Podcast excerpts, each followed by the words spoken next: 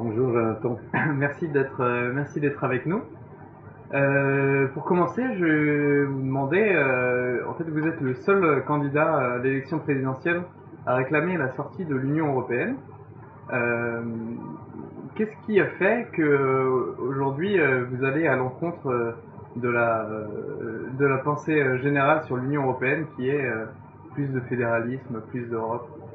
Quel a été le déclic euh, Alors d'abord, ça c'est un point qui est important en effet euh, à, noter, c'est que euh, je suis en effet le seul candidat à proposer la sortie de l'Union européenne. Je vais même au-delà puisque j'ai créé un mouvement politique, l'Union populaire républicaine, le 25 mars 2007, jour du 50e anniversaire de la signature du traité de Rome. Je signale ça parce que ça prouve que j'ai de la suite dans les idées. C'est-à-dire que j'ai créé ce mouvement le jour du 50e anniversaire de la création du traité de Rome pour en sortir. Donc on ne peut pas me reprocher ou nous dire maintenant nous courons après les événements. Non. Nous avons créé, je dis nous parce que j'étais avec un certain nombre de, personnes quand même lors du congrès fondateur, nous avons créé ce mouvement d'emblée, de façon réfléchie, pour dénoncer la construction européenne pour ce qu'elle est et pour en sortir. C'est la raison d'ailleurs pour laquelle nous avons adopté euh, une charte fondatrice. Euh, je renvoie d'ailleurs tous les, téléspectateurs à, à, notre site internet où elle est en ligne. Cette charte fondatrice n'a pas été changée d'une virgule depuis son adoption il y a cinq ans. Alors, ça c'est le premier point, c'est que nous sommes un mouvement politique qui a des idées très claires sur le sujet. Nous sommes le seul. Et les idées sont, nous sommes d'autant plus le seul que nous sommes le seul que, qui, euh, qui, mouvement qui propose la sortie de l'Union européenne et qui ne propose pas une autre Europe. Je le dis parce qu'il y a quelques mouvements qui disent, qui commencent maintenant à dire oui, peut-être faudrait-il en sortir pour créer une autre Europe qui, etc. Non, nous, c'est pas du tout ça qu'on dit. Nous nous disons le concept même de faire une fédération un État fédéral européen ce concept d'emblée est un concept nocif pour la démocratie et qui est faux et qui sera démenti par les événements. Ça ne veut pas dire, bien entendu, que nous sommes xénophobes, racistes, qu'on veut se refermer sur nous-mêmes. Ce sont toutes les balivernes que l'on entend systématiquement. Comme je le dis en plaisantant, c'est comme si, par exemple, on disait à quelqu'un qui habite dans un immeuble où il y a 27, 27 euh, locataires, on va supprimer toutes les portes palières et tout le monde va vivre avec tout le monde et euh, partager euh, tous les, les budgets, partager les vacances ensemble, etc. Bon. Et c'est une personne qui dirait non, je ne suis pas d'accord parce qu'il se trouve que j'ai pas d'atome crochu particulièrement avec le voisin du cinquième ou la voisine du, du troisième. C'est comme si à une personne qui disait ça, on disait ah mais alors vous voulez vivre dans une grotte et dans une caverne? Non, non, c'est pas parce que vous n'avez pas envie de vivre éternellement avec votre voisin du septième ou votre voisine du cinquième que vous voulez vivre dans une grotte. C'est pas vrai. Vous avez des amis qui peuvent être dans l'immeuble, mais qui peuvent être aussi de l'autre côté de la rue, ou de la famille qui peut être à 5 km ou même à l'autre bout du monde. C'est ça la réalité. Il en est des États comme d'un particulier. Donc nous, ce que nous disons, c'est que c'est le concept même de vouloir au forceps, c'est-à-dire de façon, euh, comment dirais-je, artificielle, de façon forcée, fusionner des États-nations qui comptent d'ailleurs parmi les plus vieux du monde, qui ont la plus vieille histoire du monde. Nous sommes le seul endroit au monde où vous avez un État, une langue, un État, une langue. Il n'y a qu'un seul endroit qui ressemble un petit peu à ça, c'est l'Asie du Sud-Est. Mais il y a moins d'États quand même. Tandis que en, en, Europe, vous avez au moins 30, une trentaine d'États qui ont pratiquement tous leur langue et pratiquement tous leur histoire nationale. Donc nous, nous disons, c'est euh, une, une idée qui est une idée fausse. Voilà. Alors c'est vraiment ce qui nous distingue des autres euh, partis politiques et des autres candidats, puisque je le disais à l'instant, tous les autres proposent une autre Europe sans jamais expliquer comment cette Europe qu'ils proposent, ils vont parvenir à la faire, à la, faire naître, puisqu'ils ne se donnent jamais les moyens d'essayer de comprendre pourquoi elle n'est pas apparue déjà depuis 50 ans. Il y a quelque chose qui me fascine chez les européistes, comme je les appelle, c'est qu'ils prétendent être très ouverts d'esprit sur le monde, mais en réalité, ils ont un problème avec l'altérité, c'est-à-dire avec l'autre. Moi, je vois beaucoup, par exemple, d'européistes qui me font la leçon en me disant mais comment peut-on sortir de l'Europe et ci et ça. mais qui ne connaissent rien, mais rien de rien sur la situation en, Allemagne, ou sur la situation en Pologne, ou sur la situation en, en je ne sais pas moi, en République tchèque ou en Grèce, ou qui n'ont que des vagues idées. Mais je pense tout particulièrement à la situation de l'Allemagne, par exemple. Euh, actuellement, la situation sur la monnaie, sur l'euro, euh, devient de plus en plus tendue du côté allemand. On aura peut-être l'occasion d'en reparler dans le courant de cet entretien. Mais les européistes s'en fichent éperdument. D'ailleurs, ils ne savent même pas comment fonctionne la zone euro. Donc en fait, les européistes vivent dans un nuage, vivent dans un mythe, vivent dans des idées reçues, dans des idées générales. Et vous savez ce que disait euh, Jean-Jacques Rousseau hein? Les, les, idées générales sont les sources des plus grands malheurs des hommes. Alors justement, euh, au niveau des, idées générales, euh, il y a un problème qui est presque jamais abordé euh, dans l'actualité, c'est euh, la problématique de la création monétaire, euh, qui est à l'origine d'une grande partie de la dette publique. Donc est-ce que vous pouvez nous parler de, de la nécessité de reprendre le contrôle de notre monnaie Oui, alors ça fait partie des quelques grandes thématiques que j'évoque souvent. Je ne suis pas d'ailleurs le seul, mais je suis le seul qui soit conséquent, c'est-à-dire le seul qui tire les conséquences d'un état de fait. La création monétaire, effectivement, comme vous le savez, jusqu'aux années 70, euh, euh, la Banque de France, les banques centrales nationales, en tout cas la Banque de France, pouvaient ce que l'on appelle monétariser une partie du déficit public, c'est-à-dire que lorsque l'État, par exemple, faisait du déficit, il pouvait euh, présenter cela à la Banque de France, qui était sa, sa créature, sa chose, si j'ose dire, et qui créait de la monnaie pour combler le déficit à partir de rien, mais sans intérêt.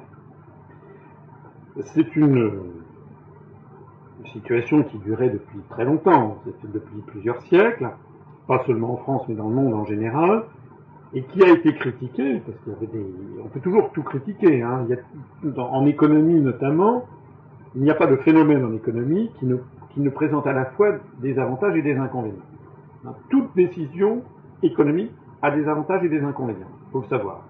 Donc, en matière, euh, cette, création monétaire à partir de rien avait évidemment un inconvénient, c'est que ça facilitait le déficit, ça rendait pas très compliqué de faire du déficit pour un État, et ça créait donc, ça pouvait créer de la monnaie de façon artificielle, et comme vous le savez, ce qui est rare est cher, et ce qui n'est pas rare n'est pas cher, donc plus vous éditez de la monnaie, et plus la, la, la monnaie tend à se déprécier, et donc ça favorise l'inflation.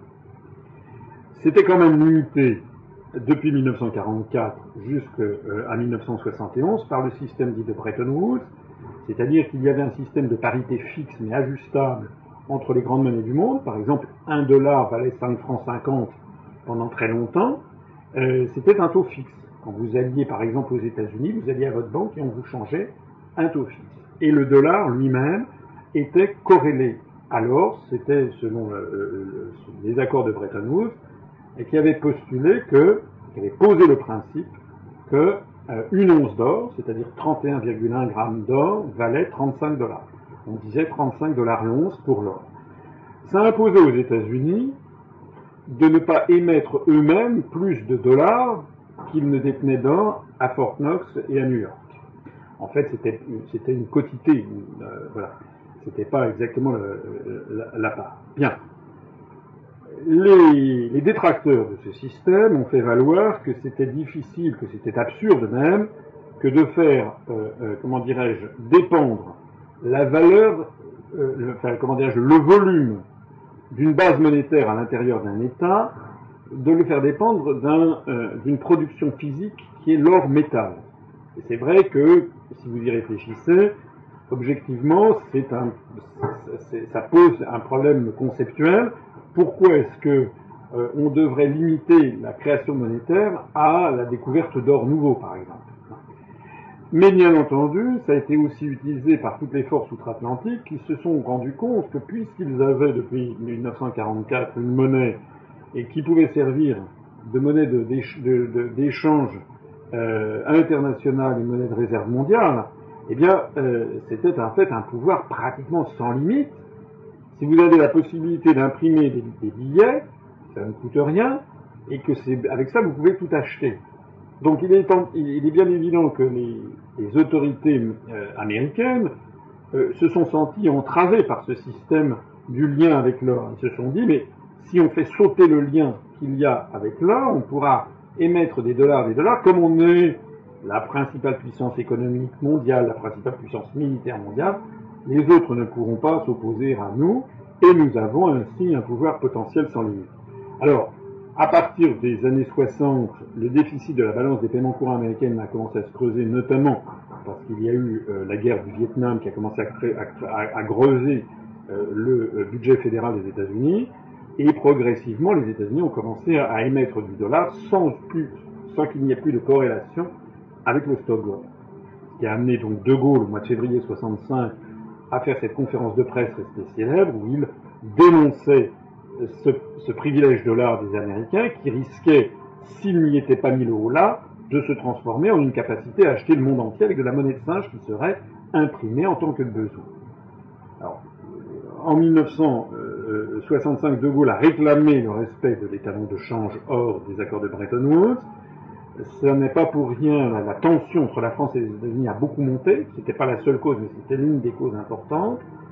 Elle a culminé avec les événements de mai 68, où maintenant un certain nombre d'historiens savent qu'il y avait probablement la main des États-Unis qui a en tout cas jeté de l'huile sur le feu. Il y a des livres intéressants qui sont sortis sur ce sujet. Vous savez que ce sont les soviétiques d'ailleurs qui ont sauvé euh, le soldat de Gaulle. Il faut sauver le soldat de Gaulle. C'était Moscou qui à l'époque a sauvé la mise à, De Gaulle en 68 par l'intermédiaire du Parti communiste et de la CGT.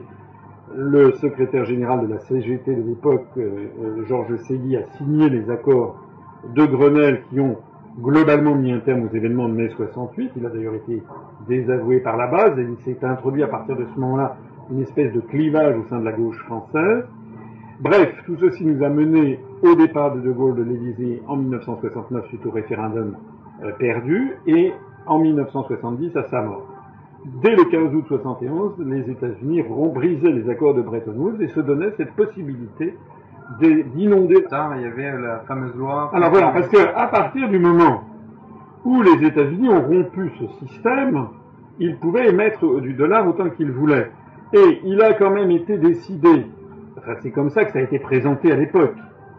Ce qui a été présenté à l'époque, ça a été de dire, puisque nous n'avons pas des talons de change or qui servaient de, comment dirais-je, de ressort de rappel pour empêcher de faire n'importe quoi, eh bien, on va forcer tous les États à être comme des particuliers, c'est-à-dire à s'endetter auprès des marchés financiers ou des banques privées, donc, euh, alors qu'avant ils se tournaient vers leur banque centrale qui émettait de la monnaie sans difficulté, sans douleur, si j'ose dire, puisque c'était de la monnaie qui était émise sans intérêt, maintenant ils vont devoir émettre par exemple des bons du trésor ou se porter sur les marchés financiers ou sur les banques, et donc payer des intérêts comme une entreprise ou comme un particulier. Donc ce système est revenu en fait à euh, détruire euh, le, le privilège régalien de création monétaire pour le confier au marché financier. Qui est un des quatre points euh, fondamentaux de la souveraineté nationale. Voilà, c'est un des points, enfin c'était considéré comme un des points fondamentaux de la souveraineté nationale, et je pense que c'est en effet un des points fondamentaux de la souveraineté nationale,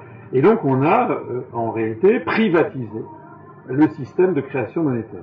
Et effectivement, euh, tout, toute cette augmentation des dettes publiques de tous les pays développés, parce qu'il n'y a pas que la France, on oublie un peu trop facilement que l'Italie est plus endettée que la France, euh, que l'Allemagne est plus endettée que la France et que l'Italie, que le Japon est plus endetté que l'Allemagne, la France et l'Italie, et que les États-Unis sont plus endettés que le Japon, euh, l'Allemagne, la France et l'Italie.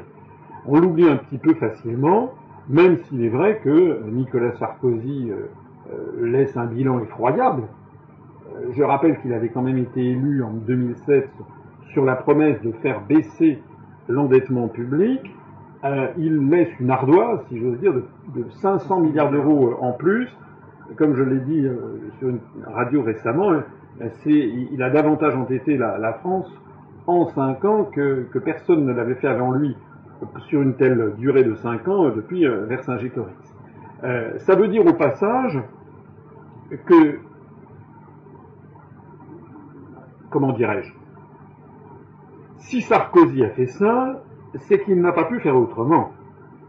Donc c'est ça qui est important, c'est que nos responsables politiques, quels qu'ils soient de l'extrême droite à l'extrême gauche, en passant par euh, euh, toutes les nuances, c'est que les responsables politiques devraient se poser la question du pourquoi. Pourquoi est-ce que tous les gouvernements français qui se sont succédés ont été incapables de maîtriser cette envolée de la dette publique? Et pourquoi c'est pareil ailleurs? Ça veut donc bien dire qu'il y, a une espèce de, comment dirais-je, de bug, si j'ose dire, il y, a un problème conceptuel dans ce système, c'est qu'en fait on demande à des États de payer des intérêts qui n'ont pas été eux-mêmes créés macroéconomiquement, et donc en réalité on ne peut voir que cette masse d'intérêts gonfler euh, de façon euh, exponentielle. Alors, je suis le seul candidat à tirer les conséquences de cet état de fait. D'abord, je suis le seul, il me semble, à l'expliciter aussi clairement. Il y a sur Internet des gens qui, euh, font des analyses tout à fait euh, judicieuses, mais parmi les candidats à la présidence de la République, je, pense être le seul à l'expliquer aussi clairement, et je suis en tout cas le seul à en tirer les conséquences. Les conséquences, c'est que la loi de 1973 que vous aviez à l'esprit, en fait, n'existe plus, mais maintenant nous sommes sous l'empire. Voilà, nous sommes sous l'empire, vous le savez, de l'article 123 du traité sur le fonctionnement de l'Union européenne, ex-article 104 du traité de Maastricht, et donc si nous ne, dénonçons pas cet article, nous ne pourrons pas faire autrement que de continuer à voir la dette grimper. C'est l'une des raisons pour lesquelles je propose la sortie de l'Union européenne, parmi bien d'autres raisons. Vous avez peut-être vu ma, conférence qui circule sur Internet, j'ai vu qu'elle avait été visionnée désormais plus de 20 000 fois, sur 10 raisons euh, pour sortir de l'Union européenne. Il y en a bien d'autres, mais elle fait partie des, à mon avis, les dix premières raisons pour lesquelles nous devons sortir de l'Union. Alors euh, justement, euh, vous apportez des solutions par rapport aux, problèmes que vous constatez, mais euh, les médias, en tout cas les médias télé, ne vous ont accordé zéro minute et zéro seconde de temps d'antenne. Alors c'est vrai, vous avez raison, c'est un petit peu en train de changer in extremis avec la radio, parce que nous avons été, enfin j'ai été euh, maltraité. Enfin, ma candidature à, l'élection présidentielle a été traitée comme si je n'existais pas, comme si le mouvement politique que j'ai créé n'existait pas. Donc nous avons protesté, nous avons écrit des lettres recommandées avec accusé de réception aux 58 plus grands médias télévisés, radiophoniques ou journalistiques du pays. Nous avons énormément euh, euh, actionné énormément de, de boutons de sonnerie nous n'avons pas été suivis des faits, sauf par quelques radios de la bande FM, des petites radios, je dis petites radios sans aucun, aucune valeur péjorative, il paraît que je suis un petit candidat. Donc euh, des, des radios auxquelles je rends hommage, comme euh, Beurre FM, euh, Radio Notre-Dame, Radio Ici et Maintenant, Radio Fréquence Évasion, Radio Fréquence Évasion, Tropique FM, donc voilà, Génération 88.2, j'ai eu comme ça quelques petites radios de la bande FM qui m'ont qui m'ont interrogé. Mais pour le reste, ça a été, si j'ose dire, silence radio et encore plus, encore plus silence télé. Voilà. Alors, j'ai fini par protester, euh, non seulement par écrire au CSA qui nous a répondu une lettre qui allait dans notre sens, et enfin par être reçu euh, par Madame Christine Kelly, qui est au sein du CSA, la présidente de la commission pluralisme politique et démocratie et médias, et donc il m'a reçu avec des collaborateurs. J'ai eu la surprise de constater d'abord qu'elle avait des collaborateurs, deux collaborateurs qui connaissaient très bien l'UPR, mais très bien, savaient euh, quelles étaient nos propositions, euh, le, quel était le, à grosso modo le nombre de, nos adhérents, qui soit dit en passant en ce moment grimpe euh, à la verticale. Nous avons maintenant plus de 10 à 12 adhérents par jour. Hein, le rythme continue à s'accélérer. Euh, ils étaient également au courant du nombre d'inscrits sur notre page Facebook, euh, du nombre de, même sur le page Facebook, combien avait un badge au, logo de l'UPR. Ils examinaient le nombre de conférences que je faisais en, en province. Est-ce que j'avais eu des retombées de presse en province? Est-ce que je menais une véritable campagne, etc. Donc ça, ça a été pour eux un certain nombre d'éléments, de critères pour ensuite, euh, suite à, à cet entretien que j'ai eu, je crois comprendre qu'ils sont intervenus auprès d'un certain nombre de directions de radio en disant euh, faut pas charrier. Euh, euh, vous savez qu'entre le 1er et le 27 janvier, M. Hollande a eu, 60, a eu 62 heures de couverture média sur toutes les télévisions, je parle que des télévisions. M. Hollande 62 heures, M. Sarkozy 58 heures, M. Bayrou 15 heures, Mme Le Pen 12 heures, M. Mélenchon 9 heures, Euh, Madame Joly, 5 heures, Monsieur de Villepin, 2 heures, les candidats style Dupont-Aignan, Corinne Lepage, Morin, 1 heure, non, oui, 2 heures à peu près, Poutou du NPA, 30 minutes, euh, et puis Asselineau 0 heure, 0 minute, 0 seconde. Donc là, il y avait quand même un petit problème.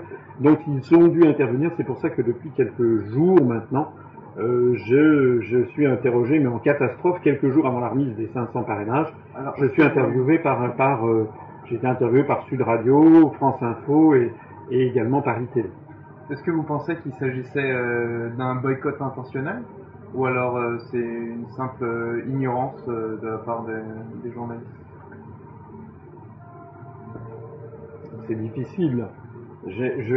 c'est difficile de répondre à ce genre de questions puisque il s'agit fondamentalement de, j'allais de faire une réponse intuitive. Je pense, sans vouloir me défausser, que c'est un petit peu des deux.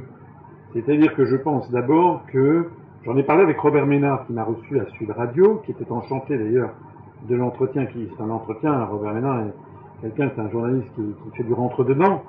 Vous avez peut-être entendu euh, l'interview.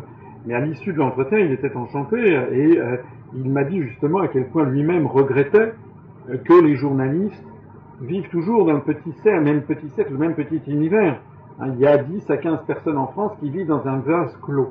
Donc, euh, la première des, des, leçons à tirer, c'est que d'abord les journalistes vivent dans un vase clos, ne recherchent pas des choses très nouvelles, vont, j'allais dire, sollicitent des, euh, comment dirais-je, veulent faire peut-être du, du, chiffre ou du scandale ou des choses. Euh, vous avez vu parmi les candidats, par exemple, à la présidentielle, il y a des candidats folkloriques, donc euh, il y a eu Cindy Lee, la candidate du Parti du Plaisir, qui distribuait des tracts, vous avez vu, en torse nu, les seins à l'air sur des marchés parisiens sous la pluie.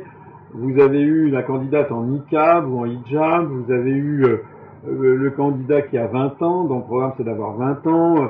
Euh, vous avez, bon, bref, tout ça, ce n'est pas sérieux, mais ça fait vendre. Donc euh, les journalistes politiques pensent qu'ils font un petit peu leur travail de démocratie en faisant ça, mais ça c'est pas de la démocratie, ça c'est de la plaisanterie.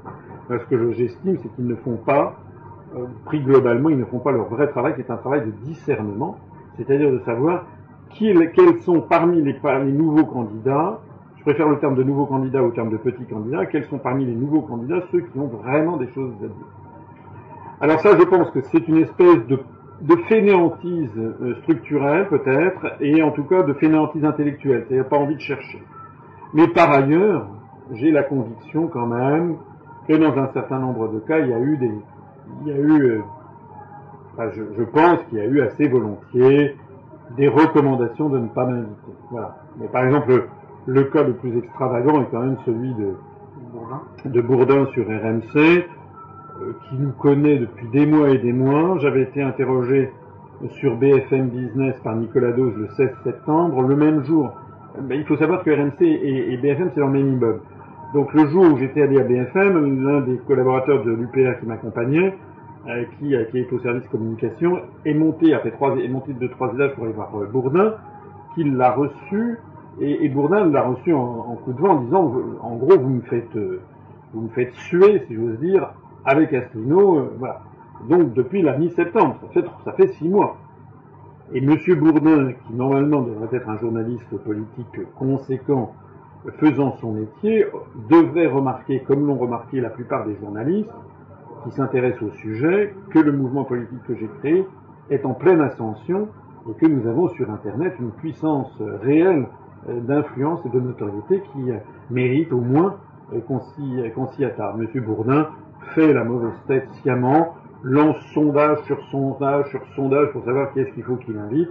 À chaque fois, j'arrive dans les premiers. À chaque fois, il en tire argument pour ne pas m'inviter. Enfin, tout ça, ça, témoigne d'une volonté de blocage de mauvaise foi. Bah, concernant les médias, euh, d'ailleurs, j'ai été voir votre, euh, votre programme politique et euh, vous avez des, mesures qui sont assez révolutionnaires dans le, genre. Si vous voulez parler un peu de l'indépendance des médias. Oui, parce que je sont désormais devenus, c'est pas seulement vrai depuis maintenant, mais c'est devenu encore plus vrai, sont devenus quand même un, facteur essentiel de formation de l'opinion publique. Pendant des siècles, l'opinion publique était formatée en France, était formatée dans les églises. Les gens allaient à la messe, les gens ils entendaient les prêches du clergé, et donc c'était le mariage, comme on a pu le dire, du sabre et du goupillon, c'est-à-dire que le clergé soutenait la monarchie et l'on avait une espèce de verrouillage de la société euh, française. Ceci a fini par voler en éclats avec euh, la Révolution, mais la conquête de la liberté de la presse a été très progressive. Vous savez que Louis XVIII, sur la demande des vainqueurs de Napoléon qui ont rétabli les Bourbons sur le trône de France en 1815, Louis XVIII avait accordé, comme on disait à l'époque, une charte, une charte que le roi accorde, dans laquelle il reconnaissait une certaine liberté de la presse.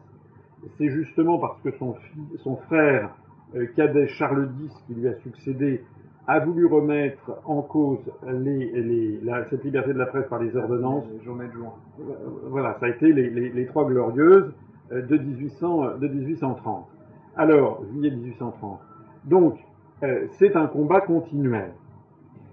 Là où il y a un problème, c'est, à mon avis, depuis les années 86, ça n'a jamais été mirobolant avant sous De Gaulle, par exemple, l'opposition de gauche critiquait beaucoup le fait que l'ORTF était euh, muselé par le pouvoir gaulliste, c'était ce qui était reproché à, De Gaulle. C'était sans doute vrai, mais à l'époque, il y avait des radios périphériques, comme on disait, RTL ou Europe numéro 1, qui émettaient depuis, depuis le Luxembourg et, l'Allemagne, le Luxembourg pour RTL, Radio-Télé Luxembourg, et l'Allemagne pour Europe 1, donc qui émettaient depuis le, des sols étrangers vers la France et qui étaient on l'a vu en 1968, qui étaient de réels opposants à, De Gaulle.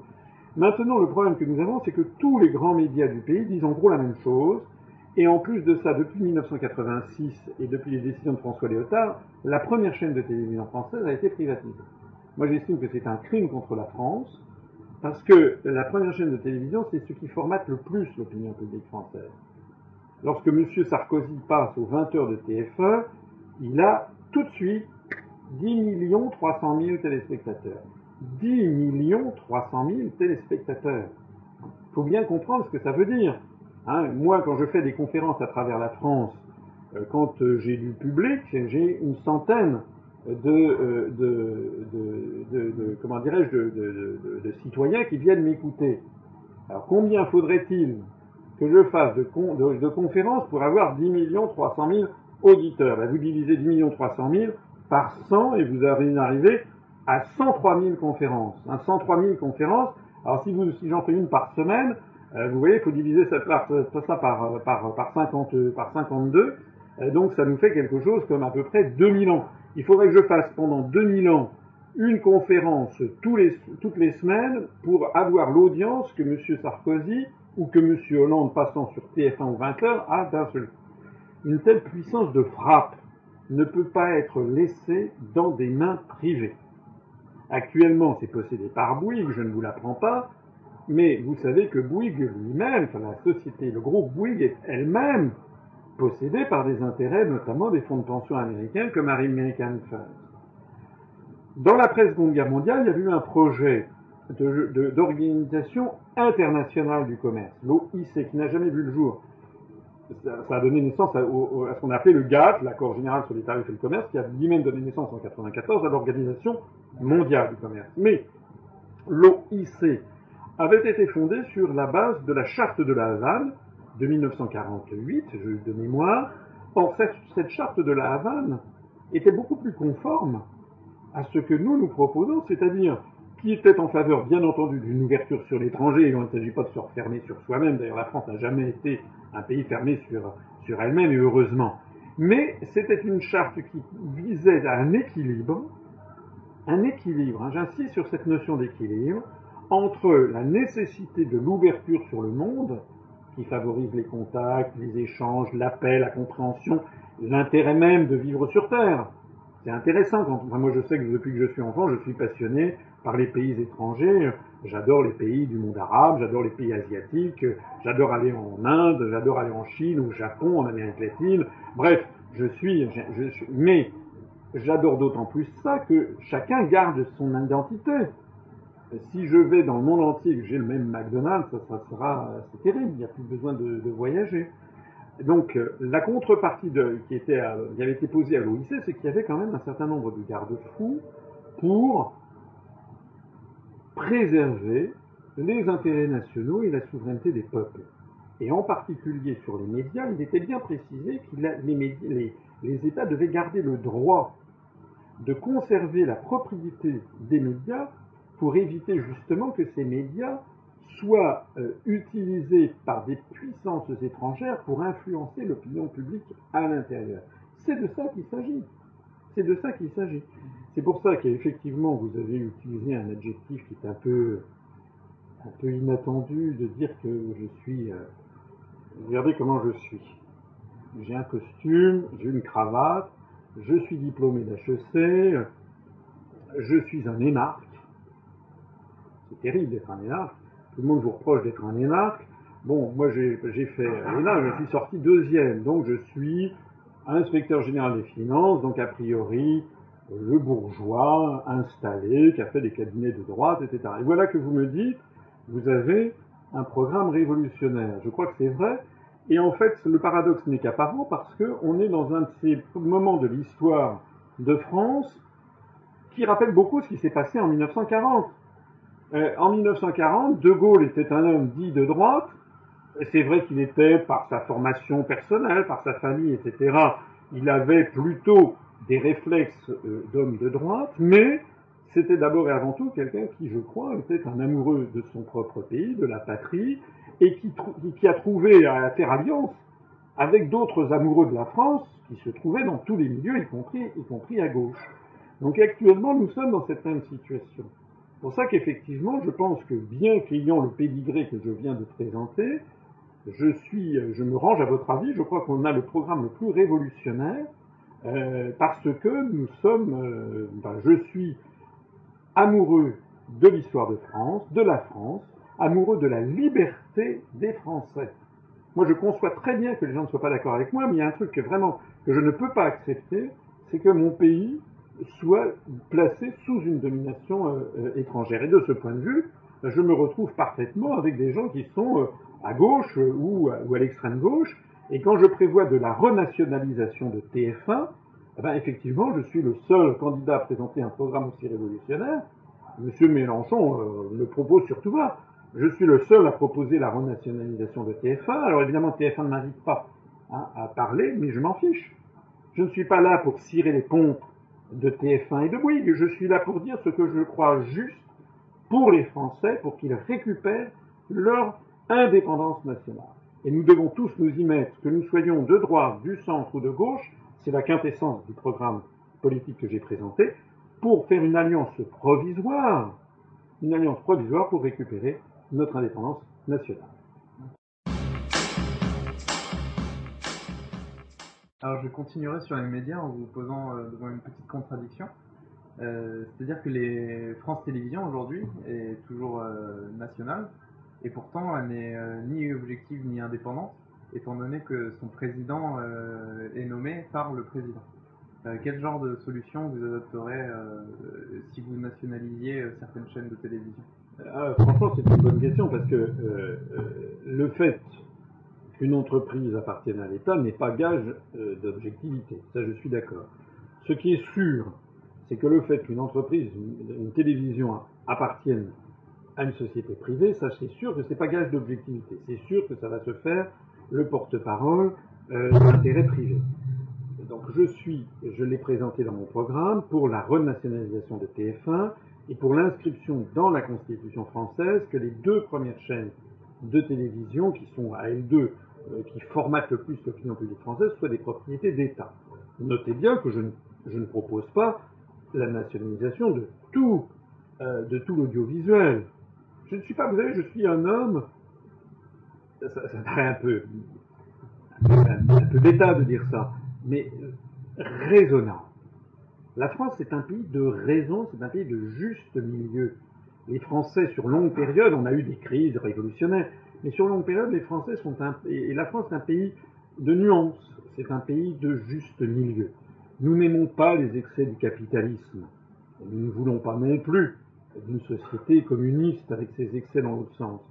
le génie français, ça a été cette espèce de société d'économie mixte avec un, un rôle puissant de l'État, euh, mais qui, qui, qui, assure notamment ce à quoi les Français sont très attentifs, qui est la justice sociale. Et je l'explique dans mes conférences, ça remonte à, Louis IX, à Saint-Louis. Mais les Français ont quand même besoin d'avoir le dynamisme entrepreneurial du secteur privé. Donc il faut un petit peu des, deux. Alors, quand je dis qu'il faut euh, avoir les propriétés nationales des deux premières chaînes de télévision, je vais au-delà, puisque vous l'avez vu, je propose de transformer le, le Conseil supérieur de l'audiovisuel, euh, dont je parlais tout à l'heure, en une cour supérieure de l'audiovisuel, avec non plus des gens, parce qu'actuellement, le Conseil supérieur de l'audiovisuel, les dirigeants de cette, institution sont nommés par le président de la République ou bien par le président de l'Assemblée nationale ou du Sénat. C'est exactement le même système que le Conseil constitutionnel. On ne peut pas avoir un système de contre-pouvoir qui soit confié à des gens nommés par les pouvoirs qu'ils sont chargés de contrer. Donc je propose de transformer à la fois le Conseil constitutionnel et le Conseil supérieur de l'audiovisuel, l'un et l'autre, en deux cours qui seraient peuplés de magistrats. Donc le, CSA deviendrait une cour supérieure de l'audiovisuel avec des magistrats élus pour une très longue durée, inamovibles, c'est-à-dire qu'on ne peut pas renvoyer pendant, mettons, 9 ans, c'est ce que je propose pour le CSA, élus par les assemblées et le Sénat, donc qui représentent différentes opinions, et qui ensuite soient chargés d'examiner l'objectivité des médias en droit. Je fixe également euh, à cette cour un certain nombre de,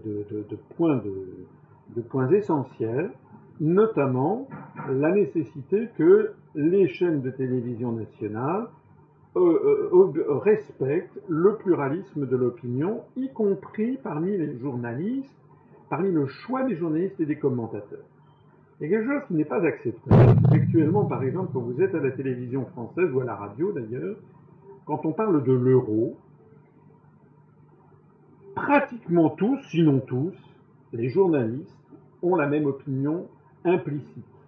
C'est-à-dire que pour eux, alors ils présentent les événements, mais on sent bien que le message qu'ils véhiculent, leurs remarques, les observations qu'ils font, les réactions vis-à-vis des vis-à-vis les questions même qu'ils posent, c'est que eux sont censés représenter, euh, comment dirais-je, une espèce de, raison générale et sont en fait pour l'euro. Je suis désolé, ça, n'est pas normal. Il devrait y avoir des journalistes dans tous les médias euh, qui soient des journalistes par exemple en matière d'économie, des journalistes qui soient pour la sortie de l'euro, des journalistes qui soient pour euh, même la sortie de l'Union européenne, que les, pas et, que ce soit à la limite su de tout le monde.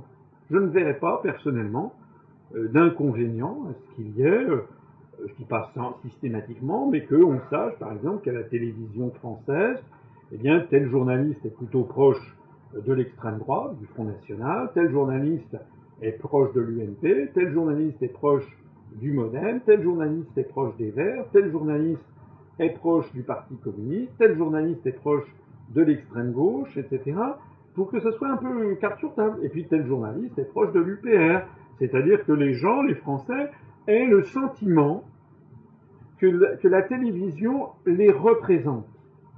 Ça, c'est très important. Et non pas ce sentiment qu'on leur impose une, pensée tombée, tombée, du ciel. Alors tout ceci, évidemment, nécessite euh, la réforme constitutionnelle que je propose, la réforme du CSA que je propose, la création d'un service public de l'information et de la communication, une réforme également drastique sur les financements, notamment en limitant drastiquement le poids de la publicité, une contrainte de cahier des charges très importante sur TF1 qui sera renationalisée, puisque, alors ça c'est un de mes c'est vraiment une de mes convictions euh, très profondes, euh, c'est que je crois que nous sommes en République. La République, elle connaît, elle a des enfants, comme on dit. Elle ne fait pas de distinguo entre leurs origines ethniques, leurs confessions religieuses, leurs opinions politiques. Elle a le devoir de tirer tout le monde vers le haut. Hein c'est le grand idéal de la Troisième République que je crois indépassable. C'est la laïcité. La laïcité, ça veut dire que tout le monde garde, bien entendu, la possibilité de, rester euh, chrétien, catholique, protestant, juif, musulman, bouddhiste, agnostique ou athée d'ailleurs. Hein. Tout le monde a le droit de... mais le garde dans sa sphère privée. Et par ailleurs, eh bien, on doit favoriser l'enseignement et l'éducation générale. je suis euh, consterné de voir que, par exemple, à TF1 euh, et dans les chaînes de télévision en France, il n'y a jamais, je dis bien jamais, une soirée où on a une pièce de Molière, ou une pièce de Racine, ou un opéra de Rameau, ou pas seulement français, ça peut être un opéra de Mozart ou de Verdi, ou, euh, euh, jamais une émission sur euh, un, peintre ancien, ou même, d'ailleurs, il n'y a même plus sur les, vieux films français ou des vieux films étrangers. Donc je pense, ne s'agit pas d'avoir des cours, des cours toute la journée, bien entendu, mais je crois qu'il serait bon, il faut qu'il y ait un cahier des charges culturel, parce que quand on tire les gens vers le haut, vous savez, les gens ils aiment bien, parce que c'est la facilité euh, d'écouter Colanta ou d'écouter euh, euh, la Star Academy. Hein. C'est comme quand vous allez au resto. Si vous êtes entre copains, la facilité c'est d'aller au McDo. Bon, et c'est toujours la même bouffe des. bon. Euh, mais euh, aller plutôt que d'aller dans un McDo, vous pouvez aller dans un, un petit resto. Euh, moi, je suis un, amateur des restos. Bon, c'est un de travers, peut-être. Je suis un amateur des petits restaurants exotiques. Donc à Paris, j'aime j'aime aller dans un restaurant japonais, coréen, indien, sri-lankais, euh, éthiopien. J'en connais un qui n'est pas très loin de chez moi. On mange avec ses mains dans un dans un dans une espèce de grande écuelle. Bon, je vous raconte tout ça parce que c'est aussi un élément que je fixe aux médias français, c'est que il faut absolument ouvrir l'esprit de nos compatriotes sur le monde. Et d'ailleurs, les jeunes adorent ça, les jeunes et les moins jeunes. Actuellement, par exemple, il y a beaucoup moins de Français qui vont chaque année euh, euh, euh, en Estonie ou en Slovaquie qu'en Thaïlande ou à Djerba. Le monde d'aujourd'hui, c'est que les gens ont envie de connaître le monde. Et moi, j'en tire les conclusions. D'abord, c'est ce qui favorisera la paix, et puis c'est ce qui favorise l'épanouissement des individus. Hein. Nous devons viser au troisième millénaire l'émancipation des êtres humains, euh, qu'ils comprennent et qu'ils apprécient la diversité du monde. On parle beaucoup, vous savez, de, euh, du maintien de la diversité biologique, du maintien de... Mais il y a aussi le maintien de la diversité des cultures auquel je crois qu'il doit être très important. C'est pour ça que je l'ai mis dans mon programme. Euh, je pense que la, télévision française, dans, sa, dans son acception noble, doit aussi euh, avoir un cahier des charges qui permettrait de diffuser euh, un, soir, un ce serait un film de Bollywood, vous savez, de la production de Bombay. Alors évidemment, ça va choquer les gens parce que ça va être une super production avec un peu de musical, bon, mais il y aura des, il y aura des, des comment dirais-je, des, costumes, il y aura un univers, par exemple, je, pense au film Joda Akbar dont j'ai parlé déjà, qui se passe au Rajasthan du temps de l'empereur euh, moghol euh, Akbar. Un seul coup, si vous voulez, moi j'ai montré ça à, mes enfants, c'est très dépaysant, ça ouvre sur l'esprit ça ouvre l'esprit sur le monde. Et puis le lendemain, ou pas le lendemain, mais une semaine après, on pourra avoir un film chinois ou un film d'Afrique de l'Ouest. Vous savez qu'il y a un festival du film francophone de Ouagadougou où il y a des films francophones. Je pense à des films, un film sénégalais que j'ai vu il n'y a pas très longtemps qui est tout à fait intéressant.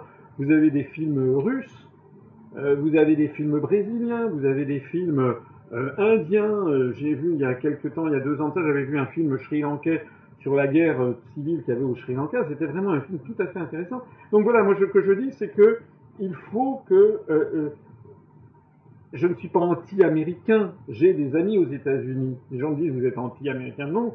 D'ailleurs aux États-Unis, il y a des mouvements comme Ron Paul d'un côté, Occupy Wall Street de l'autre, qui montrent qu'aux États-Unis aussi, il y a une grande insatisfaction d'une partie de la population face à la situation. Mais je dis que nous, le devoir de la France, c'est de sortir de cette gangue de la mondialisation qui n'est en fait qu'une américanisation générale de la planète pour militer en faveur de la vocation de la France à l'universel, c'est-à-dire d'être, d'essayer de comprendre et d'aimer toutes les cultures, tout en aimant la nôtre aussi. On ne peut pas avoir un pays, c'est comme un être humain si vous voulez. Un être humain ne peut pas vivre heureux s'il se méprise constamment. Donc on ne peut pas demander et enseigner aux Français le mépris de la France constamment. Ça, ça ne va pas. Alors, euh, vous parlez des Américains, justement. Euh, J'aimerais vous emmener sur le terrain de la politique étrangère. Allons-y. Et euh, dans votre programme, vous prévoyez la sortie de l'OTAN. Oui. Donc, pourquoi C'est révolutionnaire, ça. oui, de Gaulle l'avait fait. Ah, de, Gaulle avait, de, Gaulle avait, de Gaulle avait été sorti du commandement militaire intégré de l'OTAN mais pas de l'Alliance Atlantique de façon générale. De Gaulle n'avait pas fait ça parce qu'à l'époque, il y avait la menace, euh, jugée comme telle, c'était le cas, la menace du pacte de Varsovie et du camp socialiste. Mais De Gaulle avait expliqué à Alain Perfit, qui était son ministre de l'Information, qui l'a d'ailleurs euh, rapporté dans, le livre C'était Perfit, euh, paru chez, chez Fayard, je crois que c'est dans le tome 2, euh, De Gaulle avait dit à Perfit, lorsque, je, je, cite en substance, je me rappelle plus le mot à mot, mais c'était lorsque le pacte de Varsovie se sera effondré, à ce moment-là, l'OTAN se diluera, se dispersera, n'aura plus de raison d'être. De Gaulle s'est trompé, parce que le pacte de Varsovie s'est effondré en 91, et au lieu de voir l'OTAN se, dissoudre, on a vu tout au contraire les États-Unis renforcer l'OTAN en y faisant entrer d'office euh, tous les nouveaux, toutes les nouvelles, tout ce que l'on appelait auparavant les démocraties populaires, qui sont entrées dans l'OTAN avant d'entrer dans l'Union européenne. De telle sorte que l'OTAN n'est plus désormais une alliance défensive contre la menace de l'Est, c'est désormais devenu une alliance offensive pour aller porter, euh, je suis désolé de le dire aussi crûment, mais je le dis comme je le pense, pour aller porter des guerres illégales, des guerres néocoloniales, des guerres qui visent à l'appropriation des matières premières à travers le, monde. Et donc c'est la raison pour laquelle, d'ailleurs je l'explique également, c'est que l'Union européenne et l'OTAN sont en fait les deux faces de la même médaille, une médaille qui consiste à la colonisation du continent européen par les intérêts américains, et disons par les intérêts plus généralement d'une oligarchie euro-atlantiste, et je dis que sortir de l'Union européenne implique de sortir de l'OTAN et réciproquement, on ne peut pas vouloir sortir de l'OTAN en restant dans euh, l'Union euh, européenne. Euh, est-ce que vous pouvez nous parler du conflit avec la Syrie? Il y a plusieurs sources qui affirment que 13 de soldats français seraient retenus prisonniers par le gouvernement de, Bachar al-Assad. ces troupes françaises seraient là en toute illégalité. quelle est votre réaction? Alors, bah, je connais ces, informations. Euh, en, effet, d'abord, c'est une illustration de ce qui s'est passé en, en, Libye, de ce qui se passe en Afghanistan. C'est, j'allais dire, il y a une espèce de fond de décor de théâtre qui est que de plus en plus, euh, l'Occident, c'est-à-dire l'empire le, euro-atlantique, les États-Unis et l'Union européenne jumelés, euh, donnent l'impression de vouloir imposer leurs lois à l'ensemble du monde. Donc ça, ça n'est pas euh, convenable, ça n'est pas convenable. Euh, D'abord parce que ça échouera, hein, parce que tout empire finit par périr. Vous savez, j'aime bien Confucius, je, je, le cite souvent, qui vit en moins 500 avant Jésus-Christ, qui avait eu cette phrase immortelle qui veut changer le monde n'y réussira pas. Voilà. Donc, qui veut changer le monde n'y réussira pas. Plus l'Occident voudra imposer sa loi sur l'univers, et plus il suscitera en retour des réactions de rejet qui se manifestent un peu partout j'observe, j'arrive à votre question, mais j'observe quand même qu'actuellement, on a l'impression qu'il y a une volonté euh, maligne, pour ne pas dire vicieuse ou perverse, qui consiste à déstabiliser tous les pays du monde arabe ou musulman qui étaient laïcs. C'est-à-dire que, bon, je ne dis pas que le régime de Kadhafi était une grande démocratie.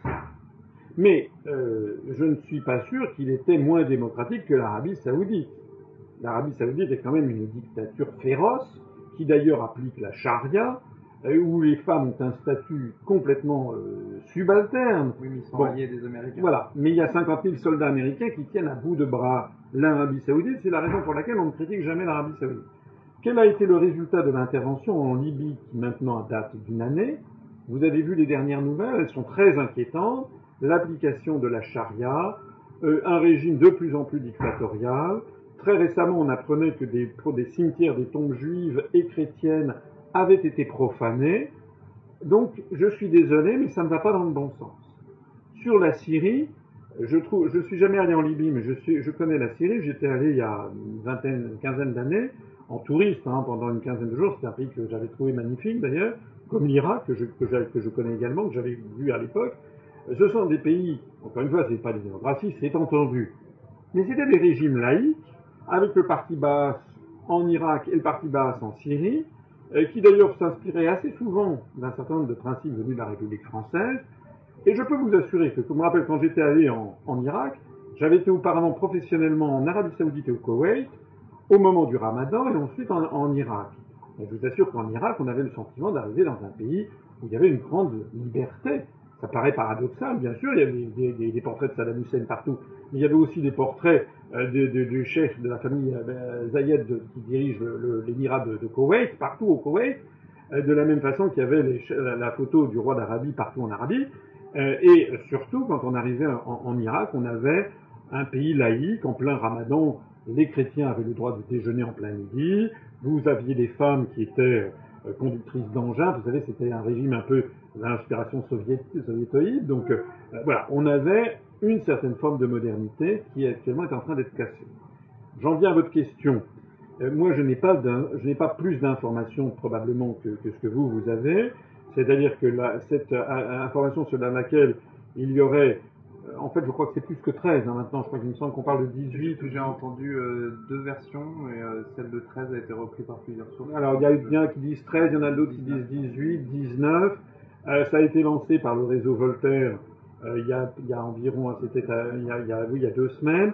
Et euh, ce qui est euh, plus troublant, plus, plus, plus convaincant, c'est que ça a été repris par des télévisions étrangères, notamment une télévision au Liban, la télévision Russia Today, une télévision russe, etc. Je ne sais pas, mais si je comprends cette version, le gouvernement de Bachar al-Assad essaierait d'utiliser euh, ces soldats français comme monnaie d'échange et comme moyen de pression sur la France pour qu'elle cesse euh, ses ingérences. Euh, je parle, on parle dans un monde hypothétique parce que je ne sais pas si ceci est vrai. Mais si ceci est vrai, ça pose effectivement des problèmes très importants. Ça, pose au minimum deux problèmes de, deux problèmes de violation de l'ordre juridique qui sont très importants. Vous savez que je suis un, grand amateur du droit parce que si, euh, l'Occident, si, le monde occidental, si, les civilisations des différents pays d'Europe ont apporté quelque chose à l'humanité, c'est justement euh, deux choses. C'est la, capacité de se remettre en cause, la capacité de remettre en cause les dogmes. C'est la révolution copernico-galiléenne, vous savez, quand on trouve des faits qui contredisent les dogmes, eh bien ce sont les faits qui doivent avoir raison. C'est la grande invention à la fin du XVIe et début du XVIIe siècle, où des faits contredisaient la scolastique de l'Église. L'Église disait que euh, avait adopté la, cosmogonie de, Ptolémée. C'était saint Thomas d'Aquin qui avait introduit ça dans l'Église, et donc euh, euh, on disait la, Terre est au centre de l'univers et le Soleil tourne autour de la Terre. Et puis Copernic puis Galilée avaient fait des observations qui montraient que ça n'était pas possible. Donc il y a eu un immense problème philosophique en Occident à cette période-là. C'était qu'est-ce que je dois croire, le dogme de la Sainte Église ou bien les faits qui contredisent le dogme? Donc ça a été ce qu'on appelait l'opposition entre l'esprit dogmatique et l'esprit scientifique. Et vous savez que dans un premier temps, l'esprit dogmatique a triomphé puisque euh, Galilée a été obligé de, renier, euh, devant la Sainte Inquisition, de renier ses découvertes. Bon.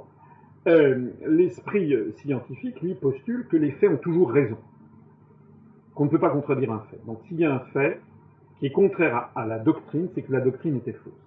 Soit dit en passant, j'applique ceci à la construction européenne. Nous avons toujours le même problème aujourd'hui. Vous avez les, les européistes qui sont des dogmatiques, et puis vous avez, enfin moi, j'applique l'esprit scientifique. On nous a promis monts et merveilles sur la construction européenne, sur l'euro, etc. On constate que c'est une catastrophe dans tous les domaines de l'activité. Donc face à ça, vous avez les dogmatiques qui reprennent toujours le raisonnement des, des dogmatiques de, toutes les, de tous les siècles passés. C'est le dogme a raison, et en fait, c'est parce qu'il y a des faits contraires, c'est parce que le dogme n'est pas bien appliqué. De la même façon que les, européistes vous disent, non, non, non, c'est pas l'Europe, c'est bien, et s'il y a des problèmes, c'est parce qu'il n'y a pas assez d'Europe. Hein. Alors que moi, je suis comme Galilée, si j'ose dire, c'est-à-dire que je dis, non, je suis désolé, mais les faits sont totalement contraires aux promesses que vous avez tenues. Ça veut donc dire que votre raisonnement de départ est un raisonnement euh, qui est un raisonnement euh, faux. Alors, excusez-moi de cette digression, mais elle est, je crois, elle est, je crois, euh, cette digression est importante. J'en reviens donc à, l'ordre juridique que viole, euh, l'hypothèse que la France ait envoyé des, des, soldats. Il y a deux ordres juridiques qui sont violés. Il y a d'abord l'ordre juridique international, puisque la France est membre de l'Organisation des Nations Unies, comme d'ailleurs la République arabe syrienne. Deuxièmement, la France reconnaît diplomatiquement la République arabe syrienne. D'ailleurs, nous avons un ambassadeur à Damas qui est accrédité auprès du gouvernement de Bachir al-Assad, de la même façon que le gouvernement syrien a, envoyé un ambassadeur en France qui est accrédité auprès de la République française. Donc nous avons des relations diplomatiques. Nous sommes tous les deux membres de l'Organisation des Nations Unies, c'est donc la Charte des Nations Unies qui doit s'appliquer.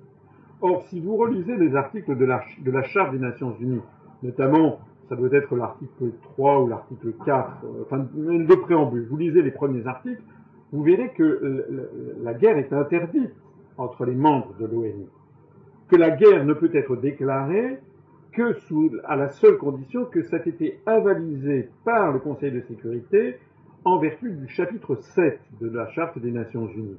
Et donc, un État des Nations Unies n'a pas le droit, internationalement, n'a pas le droit d'envoyer des soldats dans un autre État, a fortiori sans déclaration de guerre. Donc là, on a affaire, si c'est vrai, je le précise toujours parce que je n'en suis pas certain, mais si le fait est avéré, nous avons affaire au fait que la France viole la Charte des Nations Unies alors même qu'elle est membre fondateur et membre permanent du Conseil de sécurité. C'est évidemment une gravité exceptionnelle. Le deuxième viol de l'ordre juridique, ce n'est plus l'ordre juridique international, celui dont je viens de parler à l'instant, c'est l'ordre juridique national et c'est le droit constitutionnel. Je vous rappelle que, en vertu de la Constitution française, le président de la République française et le gouvernement n'ont pas le droit de faire ça il doit y avoir les opérations militaires doivent être auparavant présentées, débattues au Parlement et avalisées par le Parlement. Non, là, nous avons affaire à quoi? Nous avons affaire, alors, on a une affaire peut-être à une opération barbouzarde, comme il y avait eu, pour vous rappeler, l'affaire du Rainbow Warrior en, Nouvelle-Zélande. je ne sais pas si vous vous rappelez, vous étiez peut-être euh, peut-être bébé comme ça, mais euh, c'était bon. Il y avait une opération de barbouze qui s'était d'ailleurs malheureusement soldée par, par, par, une victime, par un mort. Euh, dans le port, dans le port d'Auckland en Nouvelle-Zélande euh, contre un navire de Greenpeace, ça a fait un scandale international, à juste titre d'ailleurs, parce que c'était une opération qui violait le droit international d'une part, mais qui violait aussi le droit interne français, parce que personne n'avait été au courant. Mais là, c'est bien pire. Parce que si effectivement il y a 13, 18 ou 19 soldats, alors je sais pas quel est leur statut, est-ce que c'était des soldats, est-ce que c'était des agents d'influence, etc. Mais s'il y a 13 militaires français qui sont prisonniers en Syrie, euh, ça veut dire que Nicolas Sarkozy et le gouvernement français ont violé, la Constitution. Donc dans un cas comme dans l'autre, on a affaire à des choses qui sont quand même très, graves. Encore une fois, moi je, je vous demande, je réponds à votre question parce que euh, nous n'avons pas d'éléments pour l'instant euh, tangibles qui, qui le certifient. Il me semble que si le gouvernement syrien voulait renforcer sa main, comme on dit dans une négociation, il aurait intérêt à présenter euh, à la télévision euh, les otages français. Et peut-être qu'il le réserve pour plus tard. En tout cas, moi personnellement, je, regrette profondément ce genre de choses. Soit c'est pas vrai, et ça prouve en tout cas que c'est crédible, puisque c'est cru au Liban, c'est cru en Russie, c'est cru en Syrie. Ça veut dire que l'image de la France est dégradée au point que euh, un certain nombre d'opinions publiques dans le monde entier considèrent que la France peut se comporter comme un, comme un forban international. Et puis alors, si c'est vrai, alors c'est encore pire. Euh, une dernière question de politique étrangère. Euh, il y a euh, quelques analystes qui disent que la, guerre de Syrie est la dernière, euh, dernière bataille avant la grande offensive sur l'Iran, euh, qui serait peut-être la cause d'une troisième guerre mondiale. c'est effectivement des analyses qui méritent d'être retenues. pour ce qui me concerne, j'ai déjà eu l'occasion de m'exprimer là-dessus et de le préciser d'ailleurs dans le, dans le, dans le programme présidentiel, il n'y a rien de pire au monde que la guerre.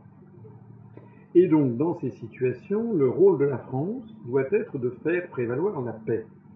Et faire prévaloir la paix, ça implique, me semble-t-il, on ne peut pas fonder une paix durable sur une injustice foncière. Ça, ça n'est pas possible.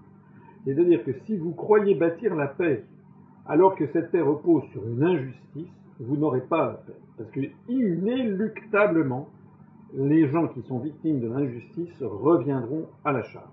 Il y a une très belle citation justement de Eugène de Beauharnais, qui était donc vice-roi d'Italie, qui était, comme vous savez, fils adoptif de Napoléon Ier, et que je cite, je crois, dans ma conférence sur l'histoire. J'en profite pour faire un petit peu de publicité pour mes conférences qui sont sur le site de l'UPR. Celle sur l'histoire a, été très visionnée parce que les gens l'apprécient, parce que je présente l'histoire à ma façon, mais en donnant des clés de lecture qui, je crois, sont novatrices et intéressantes. Et euh, Eugène de Beauharnais euh, disait justement des victoires de son père euh, adoptif, de, Napoléon Ier, en substance, je ne me rappelle plus le, mot à mot, mais c'était, vous savez que vers 1809, après la paix de Tilsit, Napoléon était au sommet de sa gloire. Il avait euh, tous les rois, euh, les différents princes d'Allemagne, puisque l'Allemagne était extrêmement divisée, qui étaient quasiment, euh, si vous voulez, c'est devenu domestiques. Enfin, il avait l'Europe princière à ses pieds. Et Eugène de Beauharnais, très finement, disait que c'était une erreur de croire que c'était un, grand triomphe, parce que il disait justement les, les sources de ces injustices, etc., que les peuples ne peuvent pas admettre ça et qu'un jour viendra que cette puissance était fragile. Voilà. On ne peut pas avoir assuré la paix de façon stable, définitive, s'il y a des arrière-pensées, s'il y a des injustices. Alors pourquoi je dis ça? Ben Parce que on ne peut pas avoir un système international qui soit fondé sur le deux poids, deux mesures, sur le double standard. Les États-Unis, lorsqu'ils ont, voulu, intervenir en Irak, ont voulu intervenir en Irak au motif que l'Irak de Saddam Hussein aurait possédé des armes dites de destruction massive. À l'époque, la France, Chirac et Villepin se sont opposés, comme vous le savez, à cette volonté américaine en objectant, en faisant remarquer qu'il n'y avait aucune preuve euh, que l'Irak posséda des armes de destruction massive. On a su six mois après que l'Irak n'en avait aucune. Mais je vous rappelle quand même qu'en euh, fin 2002, début 2003, la propagande médiatique était telle que tout le monde était convaincu tout le monde, une grande partie des opinions publiques occidentales étaient convaincues, oui, ça va, Saddam Hussein c'est encore une fois un menteur, il a bel et bien des armes de destruction massive. Or, ça n'était pas vrai. Ça n'était pas vrai. Donc cette guerre a été déclarée en 2003, en violation d'ailleurs de la Charte des Nations Unies par les États-Unis, puisque justement, ils n'ont pas obtenu le feu vert du Conseil de sécurité en vertu du chapitre 7 dont je parlais tout à l'heure, donc la guerre est illégale. Mais les États-Unis sont intervenus militairement en attirant avec eux la grande majorité des États membres de l'Union européenne. D'ailleurs, la France, à cet égard, a violé le traité de Maastricht, ce qu'on appelle le deuxième pilier, la politique étrangère, sécurité de défense et de, sécurité commune. Et euh, euh, ils sont intervenus en, Irak pour découvrir euh, que, bien entendu, il n'y avait pas d'armes de, de destruction massive. Qu'est-ce qu'il faut en tirer de cette intervention à l'époque? Eh bien que on a eu un deux poids deux mesures, parce que le seul État qui avait des armes de destruction massive, c'était les États-Unis, c'est-à-dire l'agresseur. C'est quand même un peu fort. On, dirait, vous savez, la, fable de La Fontaine, euh, le loup et l'agneau, hein, c'est-à-dire que l'agneau a toujours tort. Donc là, nous avons affaire aux États-Unis, qui sont le pays au monde qui, dont, dont, vous savez, le budget militaire américain représente plus de 50% du budget militaire mondial. C'est-à-dire que les États-Unis dépensent pour leur armement plus que tous les autres pays du monde réunis. Donc cet État qui a des armes de destruction massive a prétendu qu'un État qui était quand même un État encore en voie de développement, qui était l'Irak, qui, était petit par rapport à eux, possédait des armes de destruction massive et vient le couvrir de bombes, faisant un million de morts au passage, etc. Alors, d'abord, ça fait quoi? Ben, Ça fait que les États-Unis maintenant sont partis, qu'ils laissent le pays à feu et à sang, et qu'ils laissent pour des générations et des générations une haine à l'égard des Américains dans cette région j'observe que la position de la France à l'époque a été conforme à ce qu'elle doit être. Je rends ici hommage pour une fois, je ne le fais pas souvent, mais à, Chirac et à Villepin. Malheureusement, ça n'a pas été suivi des faits, parce qu'après, ils ont avalisé la Constitution européenne. Mais euh, là, pour le coup, ils ont été conformes à l'image de la France, c'est-à-dire de défendre le droit et de défendre ce principe fondamental qui est jamais de deux poids, deux euh, mesures. Alors l'Iran maintenant, ben, appliquons la même chose on nous assure que l'Iran veut fabriquer des bombes nucléaires. Mais euh, l'Iran dit non. Pour l'instant, la IEA n'a pas, semble-t-il, trouvé des preuves absolues. Bon, donc la première des raisons, c'est que moi je dis on nous a déjà fait le coup avec l'Irak, Mais euh, là maintenant, on nous assure, comme on nous assurait que l'Irak avait des armes de destruction massive alors qu'il n'en avait pas, on nous assure maintenant que l'Iran veut fabriquer une bombe nucléaire alors que nous n'avons aucune preuve. Et la deuxième chose que je voudrais dire, c'est que même si l'Iran voulait fabriquer des bombes nucléaires, enfin, je veux dire, euh, il y en a qui trouvent ce que je dis peut-être choquant, mais c'est quand même ce que je dis, c'est tout simplement la justice et la vérité.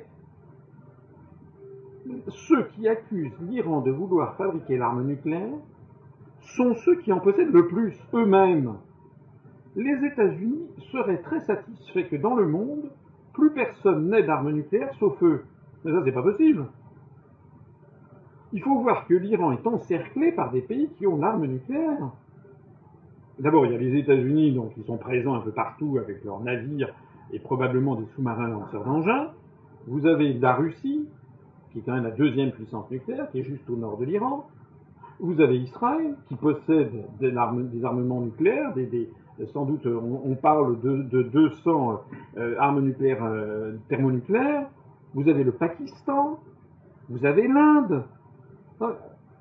Moi, je suis quand même un peu sidéré qu'on ne tienne pas compte de cet environnement mondial et de cet environnement régional euh, dans cette, dans cette euh, question. Donc, tout ceci pour vous dire qu'il est à craindre en effet que ce soit un petit peu un motif de diversion et que l'objectif final soit en effet le renversement du régime iranien pour, euh, parce que derrière tout ça, ce qui se cache, il y a la sécurité d'Israël évidemment pour les États-Unis, puisque c'est l'allié privilégié des États-Unis, mais il y a aussi euh, l'accès aux hydrocarbures. Or là, nous avons effectivement un enjeu mondial, et c'est là justement où le bas blesse, c'est que euh, la Russie et la Chine ne peuvent pas se laisser plumer, passez-moi l'expression, euh, par les Occidentaux de toutes les réserves en hydrocarbures du Moyen-Orient.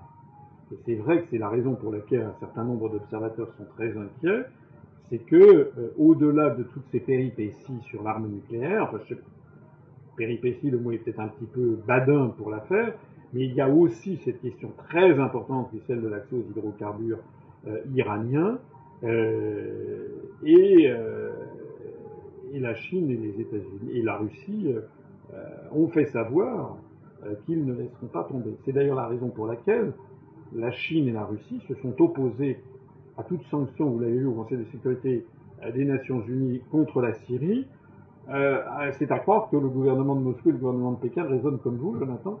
C'est-à-dire qu'ils ont compris, semble-t-il, en tout cas c'est ce qu'ils expliquent quand vous allez sur le site de RIA Novosti, l'agence russe, ils expliquent en effet que pour eux, euh, il s'agit d'un... C'est un peu la théorie des dominos et qu'ils considèrent que c'est une volonté occidentale de mettre la main sur tout le Moyen-Orient. Donc la, la réponse à votre question, c'est qu'en effet, il y a un risque de déflagration, je pense, de déflagration mondiale, et le devoir de la France serait de faire prévaloir là comme ailleurs la raison, le juste milieu, et d'essayer de favoriser encore et toujours les négociations entre les différentes parties prenantes, et surtout pas une escalade euh, comme on assiste actuellement.